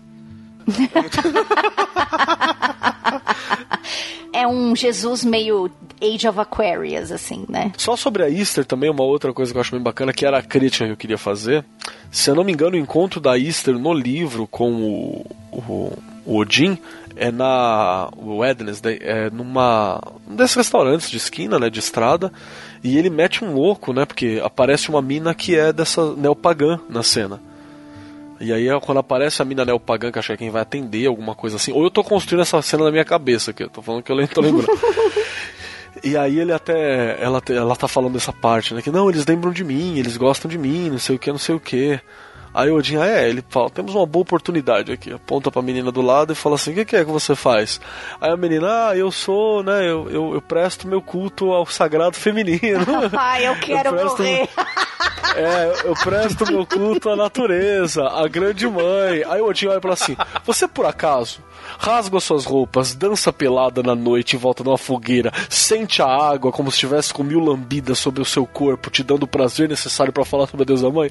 A menina, ah, não, eu acendo velho e faço um bagulho de flores, tá ligado?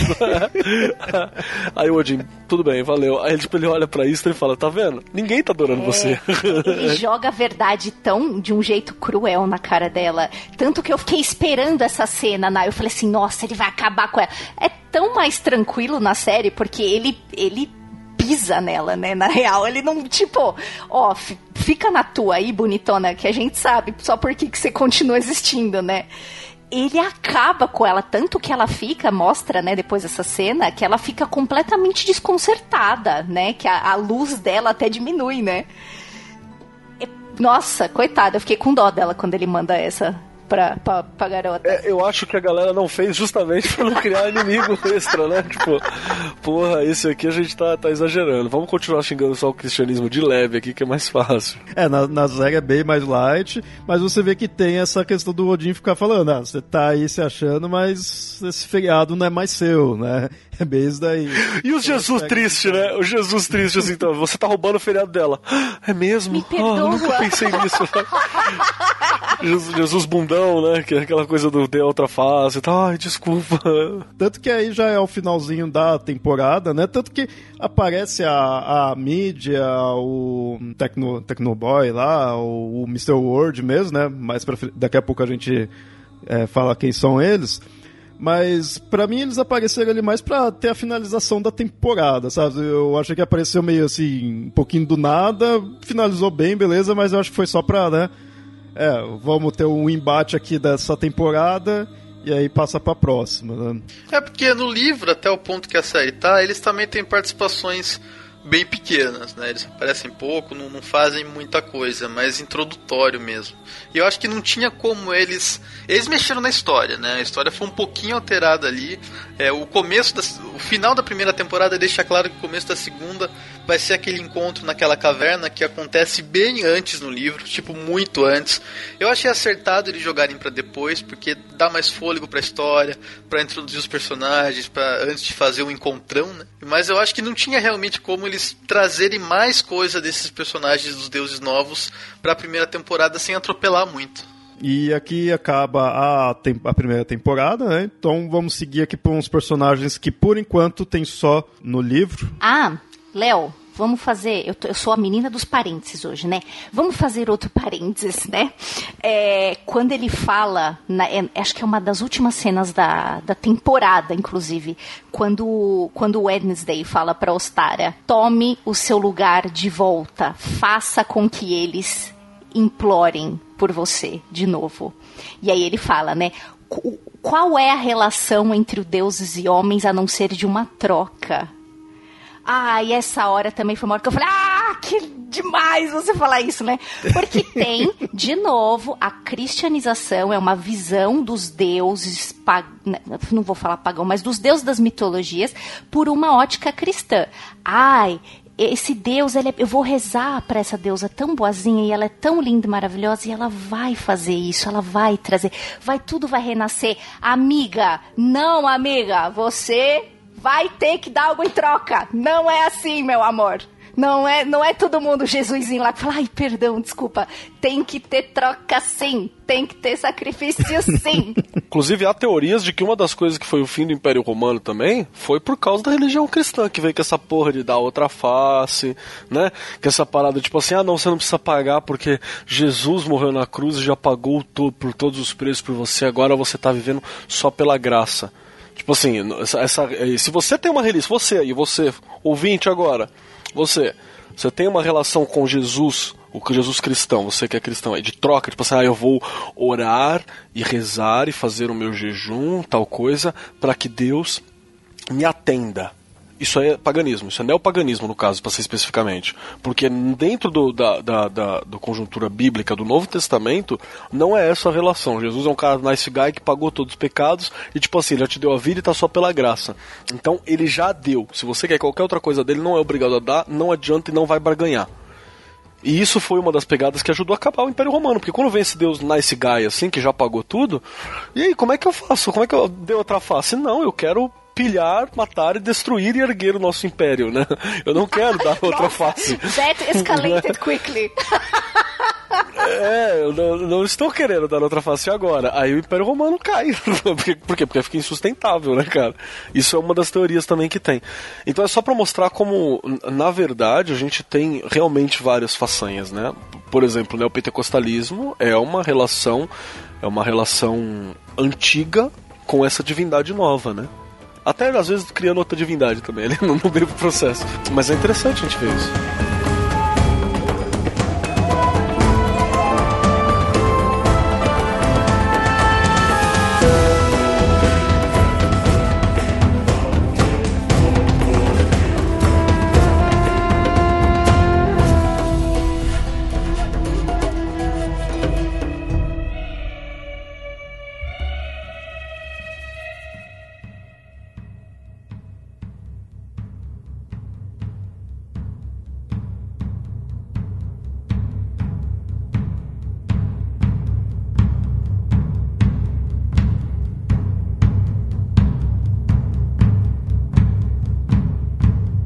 Então, como falei, a gente segue agora para personagens que não tem aí na série. Então, vocês aí que estão com o livro mais fresco aí na memória, me ajudem aí.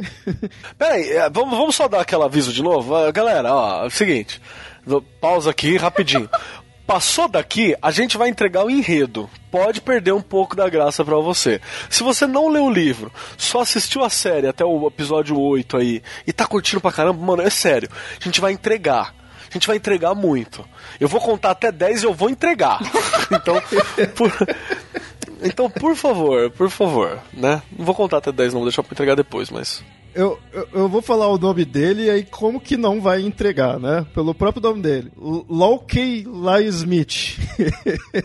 Loki, construtor de mentiras, né? Forjador de mentiras. A explicação é isso. Ele é o Loki.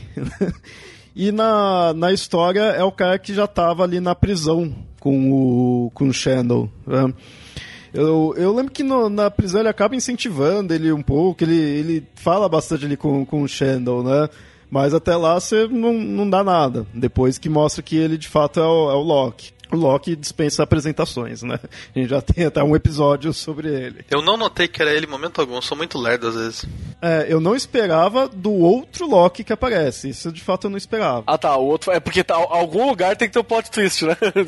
já entregou o nome na cara, né? Um outro que a gente tem, e esse daí eu não lembrava de ter percebido que no livro era algo mítico, que é o Hilseman. Ele é um kobold. Isso daí eu fui vendo depois, depois que eu li o livro que eu lembrava. Então eu não lembro se no livro chega a falar dele ser um kobold. Eu lembro da, da pegada do, do sacrifício que eu até associei ao, ao conto do flautista, né, de Ramelan. Né, porque, né, porque, né, por causa do que acontece na, na história, mas eu não lembro de ter associado a Kobold. E eu tenho a pergunta pra Ju também, né, porque é da, da tradição alemã se ela conhece. Como é que o kobold é representado, alguma coisa assim. É exatamente isso. É um... Porque eu sou D&D, né? O meu kobold é D&D, é um dragãozinho pequenininho que você passa a espada nele. Não é muito diferente. É diferente, mas não é muito. É... Mas ele necessita de sacrifício? Sim, sim. Tipo? Ele é... Ai, lá vou eu para uma coisa que eu não gosto de fazer, que é a comparação.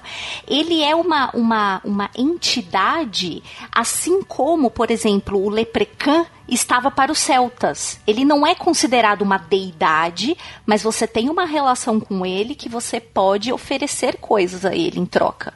Então ele. E é melhor ter ele do seu lado do que contra exato, você, né? Exato, exato. Na história, né, no, no livro, ele naquele momento em que o, o Shandon fica naquela vila, naquela cidadezinha, tá sumindo, né, crianças, tá tendo uns problemas lá, e quando vai descobrir, na verdade, era sacrifícios para esse Rieselman. É essa parte que me incomoda um pouco no livro. Sabe? Essa ideia do sacrifício é legal, tudo, mas foi uma, uma certa barriga que eu vi. É, eu só lembro que era chato. Eu acho que poderia ter encurtado, sabe? Tipo, a ideia em si não é ruim. Eu acho interessante até dele ficar ali na cidade, do, do que está acontecendo, mas eu acho que se prolongou. Sabe? Eu acho que poderia ter enxugado algumas coisas, melhorava. Bom, e de um dos deuses antigos aqui, o último que a gente tem é a Mamadi. Puta, era a minha personagem preferida no livro, cara. Então Nossa, falei, porque eu não lembro nada. Nossa, eu lembro que assim, os dois personagens que ficaram meu preferido no, no livro era o Mr. Nancy, né? O Anansi, porque eu já tinha um contato de algumas coisas anteriores também, então eu fiquei, puta. E você não espera o Anansi em lugar nenhum, né, cara? Tipo, é que nem Inquisição Espanhola, você não espera ele aparecer no livro. E o, a Mamadi, a Mamadi ela é uma, uma senhora, né, que apresenta como uma senhora dentro do, do livro, e ela já aparece peitando o, o, o Wednesday. E de repente o Shadow olhando para ela é incrível, porque ele vê a, a senhora de boa, e de repente ele vê uma mulher sangrenta louca, que é a Kali. Então, tipo, ele vê, ele vê, ele vê semblantes assim, ó. E é muito bom, cara, porque Kali é foda, né, velho? Se tem alguém que é foda, Essa é mulher. Kali, cara. Então, o mais legal é que quando ela aparece, o Shadow retrata ela como uma senhora velhinha tal. E ele vai começando É, a ver. bonitinha. Exato, começando a ver esse aspecto dela conforme ela vai levantando a voz e discutindo com Odin. Então, esse, essa, essa ira vai construindo essa imagem dela sangrenta e olhando pra cara dele com uma cara maluca e sangue escorrendo da boca, né? É, e tudo isso aconteceu enquanto ela tava tentando bater de frente com Odin. Isso é muito legal. Parece que eu vi, né, na, na narrativa do livro, ela se transformando, assim, né? Eu tenho aqui, mas eu tenho em inglês, então eu vou fazer uma, uma, uma tradução meio merda, né? Que, é, novamente, é, Shadow teve um momento de dupla visão, né? Shadow viu a velha mulher com a face preta, com cara de desaprovação, né? E por trás dela viu também uma, a, a, a mulher é, nua, com pele totalmente negra, usando couro, uma jaqueta de couro, né? Ele vê umas coisas muito loucas, assim, com caveiras, né? Around her neck were skulls, under her hands uh, held knives, segurando facas nas mãos, espadas e cabeças decepadas, assim. Então, puta, você fica, nossa, caralho! Essa cena eu fiquei maluco. E esses são os deuses antigos que aparecem né, na, na história. Mas como a gente falou, né, a ideia é relacionar com é, o embate entre os antigos com os novos deuses. E aí, entre os novos deuses, a gente tem o Technical Boy, que na série deu uma modificada porque, na verdade, deu uma atualizada, né? Eu acho que isso foi extremamente necessário, tinha que ser feito e eu gostei disso na série. Mas é isso, ele representa o conceito de tecnologia. Outra que gente tem é a mídia, e não, não tinha como eu não gostar nela na série. e, e, quando eu vi, sério, foi, foi a coisa que eu fiquei mais assim quando eu vi anunciando de, dessa série, que ia ser a Guilherme Andrews que ia fazer. Aí eu fiquei pensando, puta, ela vai estar tá vestida de Lucy. que é uma das cenas que eu acho mais legal do livro. E eles fizeram essa cena, né? Só que é num. Acho que no livro ele tá num quarto, né? Acho que do, do hotel e no, lá é num mercado, né? Num, num shopping. Mas essa cena tinha que ter. Não foi dessa vez que as pessoas, que os telespectadores viram os peitinhos de Gillian Anderson. Porque se fosse como no livro, né, ia rolar, sim, né? Sim. Essa parte, ele fica desconcertadíssimo, né, quando ela fala isso. Eu acho, eu acho tão. Esse mostra quanto ela é bobão, né, na, no livro, né? Ela fala assim: ah, você já, já sonhou, né, em ver a Lucy pelada. E ele fica desconcertado. Não, que é isso? Eu não lembro se no livro é, ela aparece como outros personagens assim da mídia, né? Eu acho que não. Não, não é, na série eles colocaram isso, né? Mais pra frente ela aparece como o David Bowie e tudo, né? Aparece de outras formas. Isso eu achei muito legal, porque passou bem essa ideia. É a mídia, então vai ter vários personagens. Eu achei bem legal. E, e, ela teve atitude. Você vê até na, na cena final, com, tá a, a Páscoa. Eu vou chamar ela sempre de Páscoa. É, você vê ela que está ali dominando né, a situação. E por fim a gente tem o Mr. World, que sempre mostra que ele que tá meio que comandando. Na verdade, ele comandava até o pessoal que desce a porrada, né, no, no Shandon. Que é tudo esses, era é, Mr. não sei o que, Mr. Tal, né, tudo, tinha o Mr. World. Eu, eu gostei da, da, primeira aparição do, do Mr. World, né, quando ele chega lá, quando eles estão tão presos que é o Crispin Glover. Tem uma cara de bizarro, né? Todo papel que ele faz também, ele, ele, ele tem uma cara de maluco, psicopata. É, ele parece que tá sempre pra quebrar, né? Parece que se você empurrar um pouquinho assim, ele vai dar um surto, né? Tá sempre no, no, na linha, no fio da, da meada ali. E assim, eu gostei do, do ator ali que eu vejo o Loki ali. E esse é a, a, grande virada. Se você não ouviu, agora se fudeu. Você não foi embora quando a gente falou? Então, ó, o Mr. World é o Loki. É o Loki. Tan, tan, tan. É tudo um plano dele do Odin pra botar pra fuder com todo mundo. Com Deus velho, com Deus novo, com todo mundo. Com você. Isso é um plano. Principalmente com você, leitor. é. Essa virada eu acho muito legal de colocar o Odin e o Loki é, trabalhando junto porque, como a gente falou, o Loki, o, o Odin, de ver, ah, é, o, é, a parte boa, né? É o deus bom, enquanto o Loki, que é o vilão. Mas não é bem assim. O Odin é sacana também. Os dois tá são irmãos, né? Vamos esquecer disso. É, são irmãos de juramento, né? Eles são os dois irmãos ali. Então, o Odin tava mais, tipo, mais ordeiro, digamos assim, ele que estava ali planejando, estava chamando os deuses, enquanto o Loki, que é o deus da mentira, estava de fato escondido, né? Tava se passando por outro, então ele estava mais na mentira mesmo.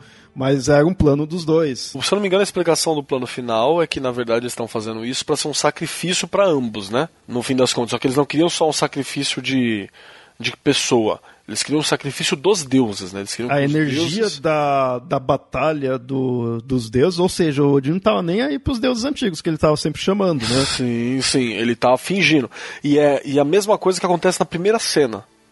Na primeira cena você vê que eles oferecem a batalha, né, para Odin. Dá o vento lá, no primeiro, na cena do, do, do, do da série.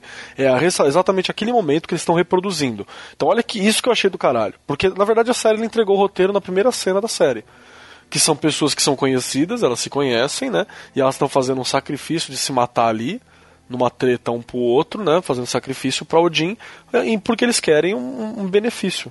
E é exatamente isso que está acontecendo. Odin está sacrificando não só ele, como a galera toda, né?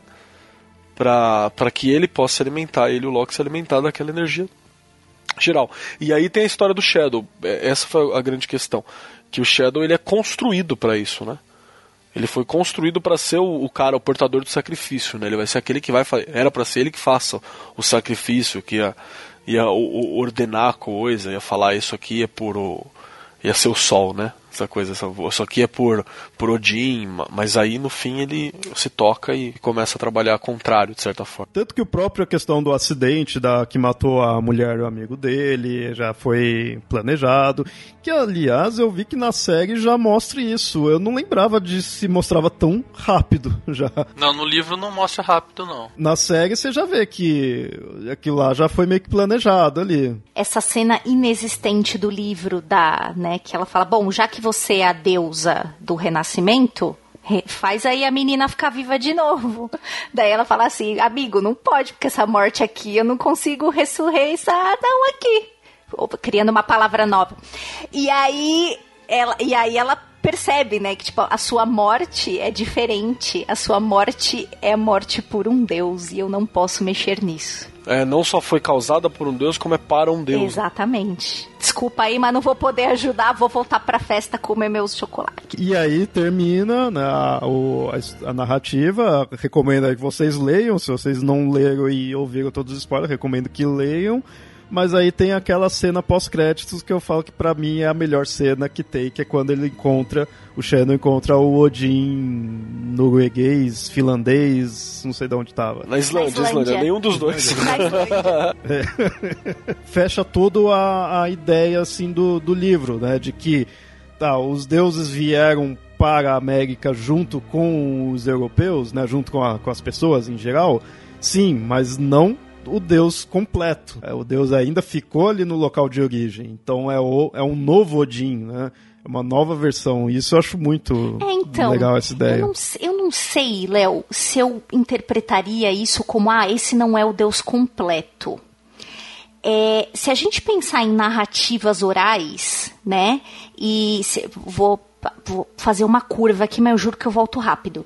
Se a gente, se a gente pensar no que os irmãos Grimm fizeram na Alemanha de recolher todos os contos da oralidade, colocá-los escritos e aí depois em cima destes contos que os irmãos Grimm recolheram e escreveram, houve X N versões para isso, porque a gente sabe que os contos originalmente de fadas, eles nunca terminam em, em final feliz. Então, eu interpreto, Léo, os deuses que chegam na América não como partes de um todo, mas como versões diferentes. Por isso que quando ele, ele chega lá na Islândia e ele vê.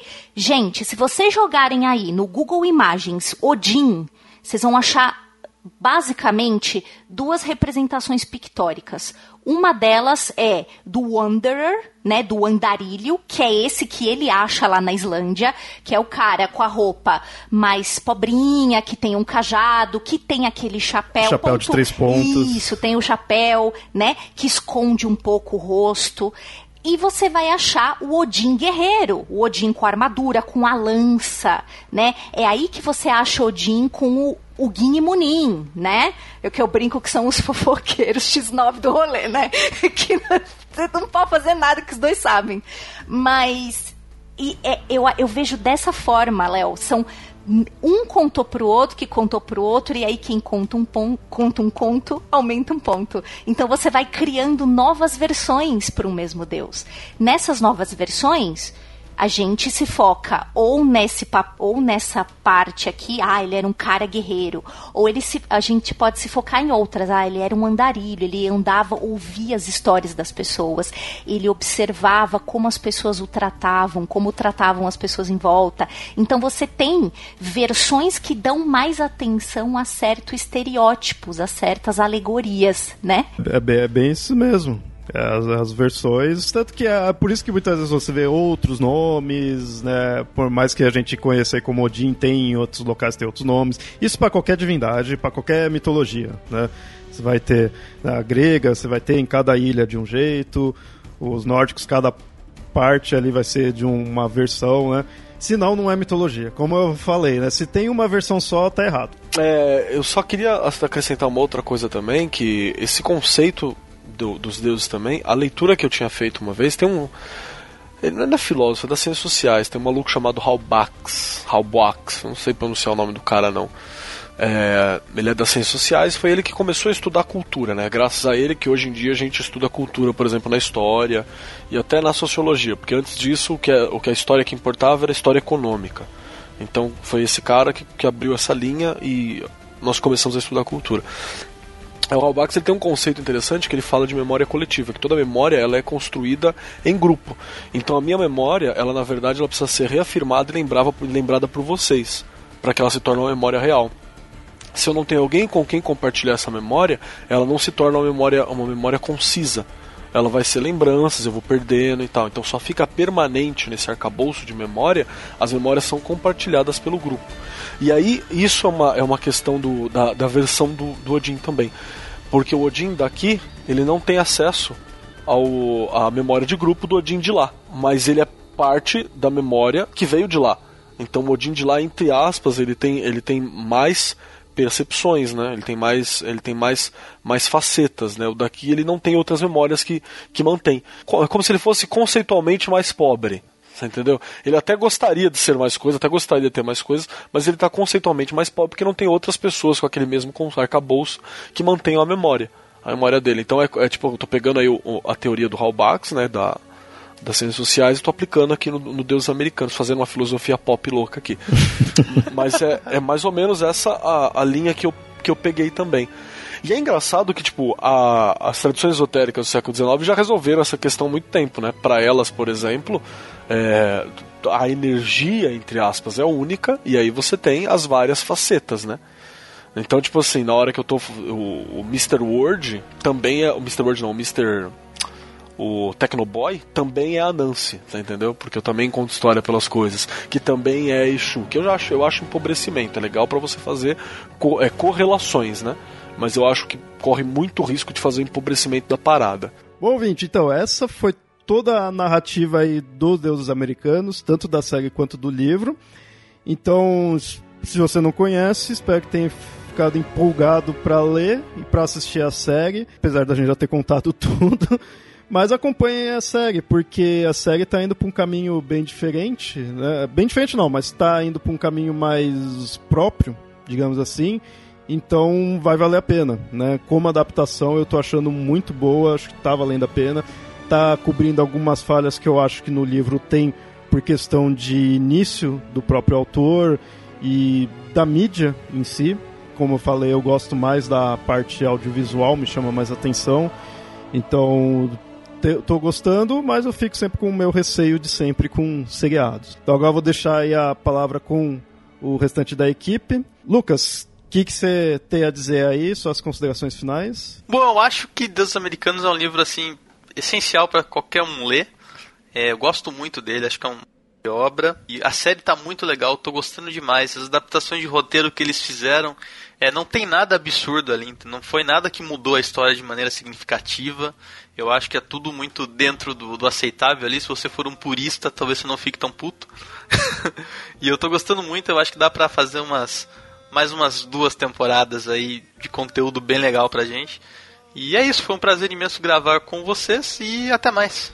Então, muito, muito obrigado, Léo, pelo convite aqui. Foi um prazer estar aqui contigo, estar aqui com o Lucas, com a Ju, que é minha, minha colega, minha parceira de trabalho já, e de outros trabalhos, fazemos trabalhos, de outros trabalhos também.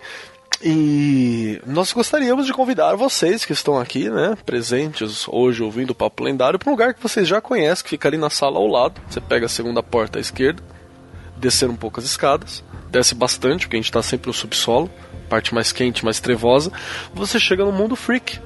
Nós temos lá o podcast Mundo Freak Confidencial, que é encabeçado pelo senhor Andrei, que é o chefinho, o nosso Mr. Word, ele que, que, faz a globalização da parada lá. E temos todos nós lá falando várias satanagens várias coisas. Sempre com um, um tom é, mais informativo e informal. Informativo e informal, né? Que é essa nossa proposta daquele lado de lá. Mas vocês são os nossos convidados. No mais, é sempre um prazer estar aqui neste lugar que é maravilhoso e da onde eu me sinto muito bem quisto. Como em casa, já abro a geladeira, né? Já estico o pé na, na, na mesa de centro e é isso aí. Muito obrigado. E você, Ju, mais uma vez aí participando, segunda participação que você teve aí do, no Papo Lendário, mas segunda de, de muitos aí, porque eu tenho mais e até eu preciso falar com você aí de mais convites que eu quero te fazer. Oba! Já fica agora à vontade. Bom, vou falar então. Bom, para mim, já falei para vocês que o livro tem um, um, valor sentimental, então eu sou muito suspeita para falar. É, mas eu acho que, pelo menos até agora, eu também sou como o Léo, tenho um pouco de medo de adaptações para séries, mas eu acho que a série está superando o livro e digo rapidamente por quê. Muita gente, quando eu contava que, nossa, eu tô amando Deus Americanos, dizia assim, nossa, Juliana, mas você amando Deus Americanos? Aquele livro que só tem personagens homens? A, a mulher, as mulheres não aparecem para nada, só aparecem para salvar, né? Como que nós. Inclusive, o podcast que estive aqui já no Papo Lendário foi exatamente sobre o papel da jornada do herói. Então, a mulher só tá lá suportando, não faz mais nada. E eu estou vendo, a gente já sabe, né, que o casamento de Neil Gaiman com Amanda Palmer melhorou muito o homem. O homem já era maravilhoso, mas ele tá dando mais atenção para as meninas, né? E eu acho que eu acho que essa série vai ter muito mais, né? Então, por isso ele ganha mais pontinhos positivos no meu coração, porque agora nós estamos vendo mais desdobramentos das mulheres nesse livro, elas não são meras é, ajudas do herói, né? Então eu acho que a série está melhorando o livro que já me era muito querido. Mas, se você também gosta de discutir ou de falar sobre mulheres ou acha que, poxa, tem uma galera aí, tem umas meninas tão legal que ninguém fala sobre elas, você passa lá também. A gente tá bem pertinho ali daquela salinha segunda esquerda ali do Mundo Freak, que é o Ponto G, é o podcast onde a gente fala de mulheres. É, que por algum motivo foram ou esquecidas ou encobridas ou ninguém fala muito sobre elas e que tiveram papéis importantíssimos para nossa sociedade, para nossa história. Então passa lá, cada episódio é dedicado a uma personalidade, né? Uh, estamos já quase no, no, episódio 30, estamos muito contentes com isso. E mas passa lá, a gente conta sempre a história de mulheres maravilhosas que muita gente nos diz: "Nossa, nunca tinha ouvido falar dela e ela é tão importante". Então, fiquem à vontade para passar lá no ponto G, onde eu estou lá com a Ira e com a Tupá, que também é queridíssima de grande parte da podosfera, não é à toa. Então, passa lá, ouve a gente, acho que vocês vão gostar. Perfeito. Tá todos os links. E agradeço demais a vocês terem participado, que acrescentou bastante coisa, tinha coisa que eu não sabia dizer, eu nem lembrava muita coisa aí do livro, então vocês me ajudaram bastante. Muito obrigado mesmo. mesmo.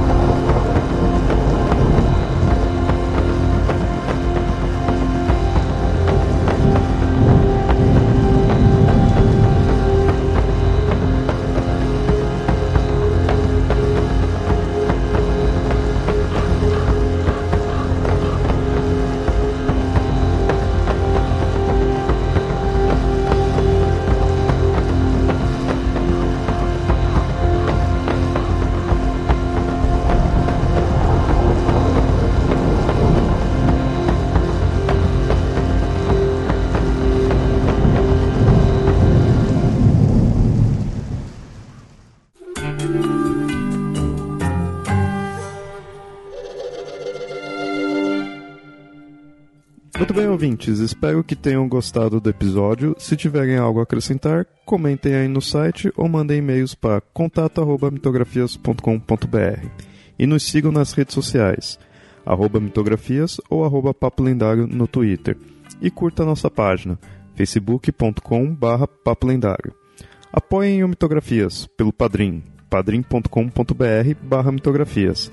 Seu apoio é muito importante e é o que nos ajuda a manter o site e o podcast. E até mais.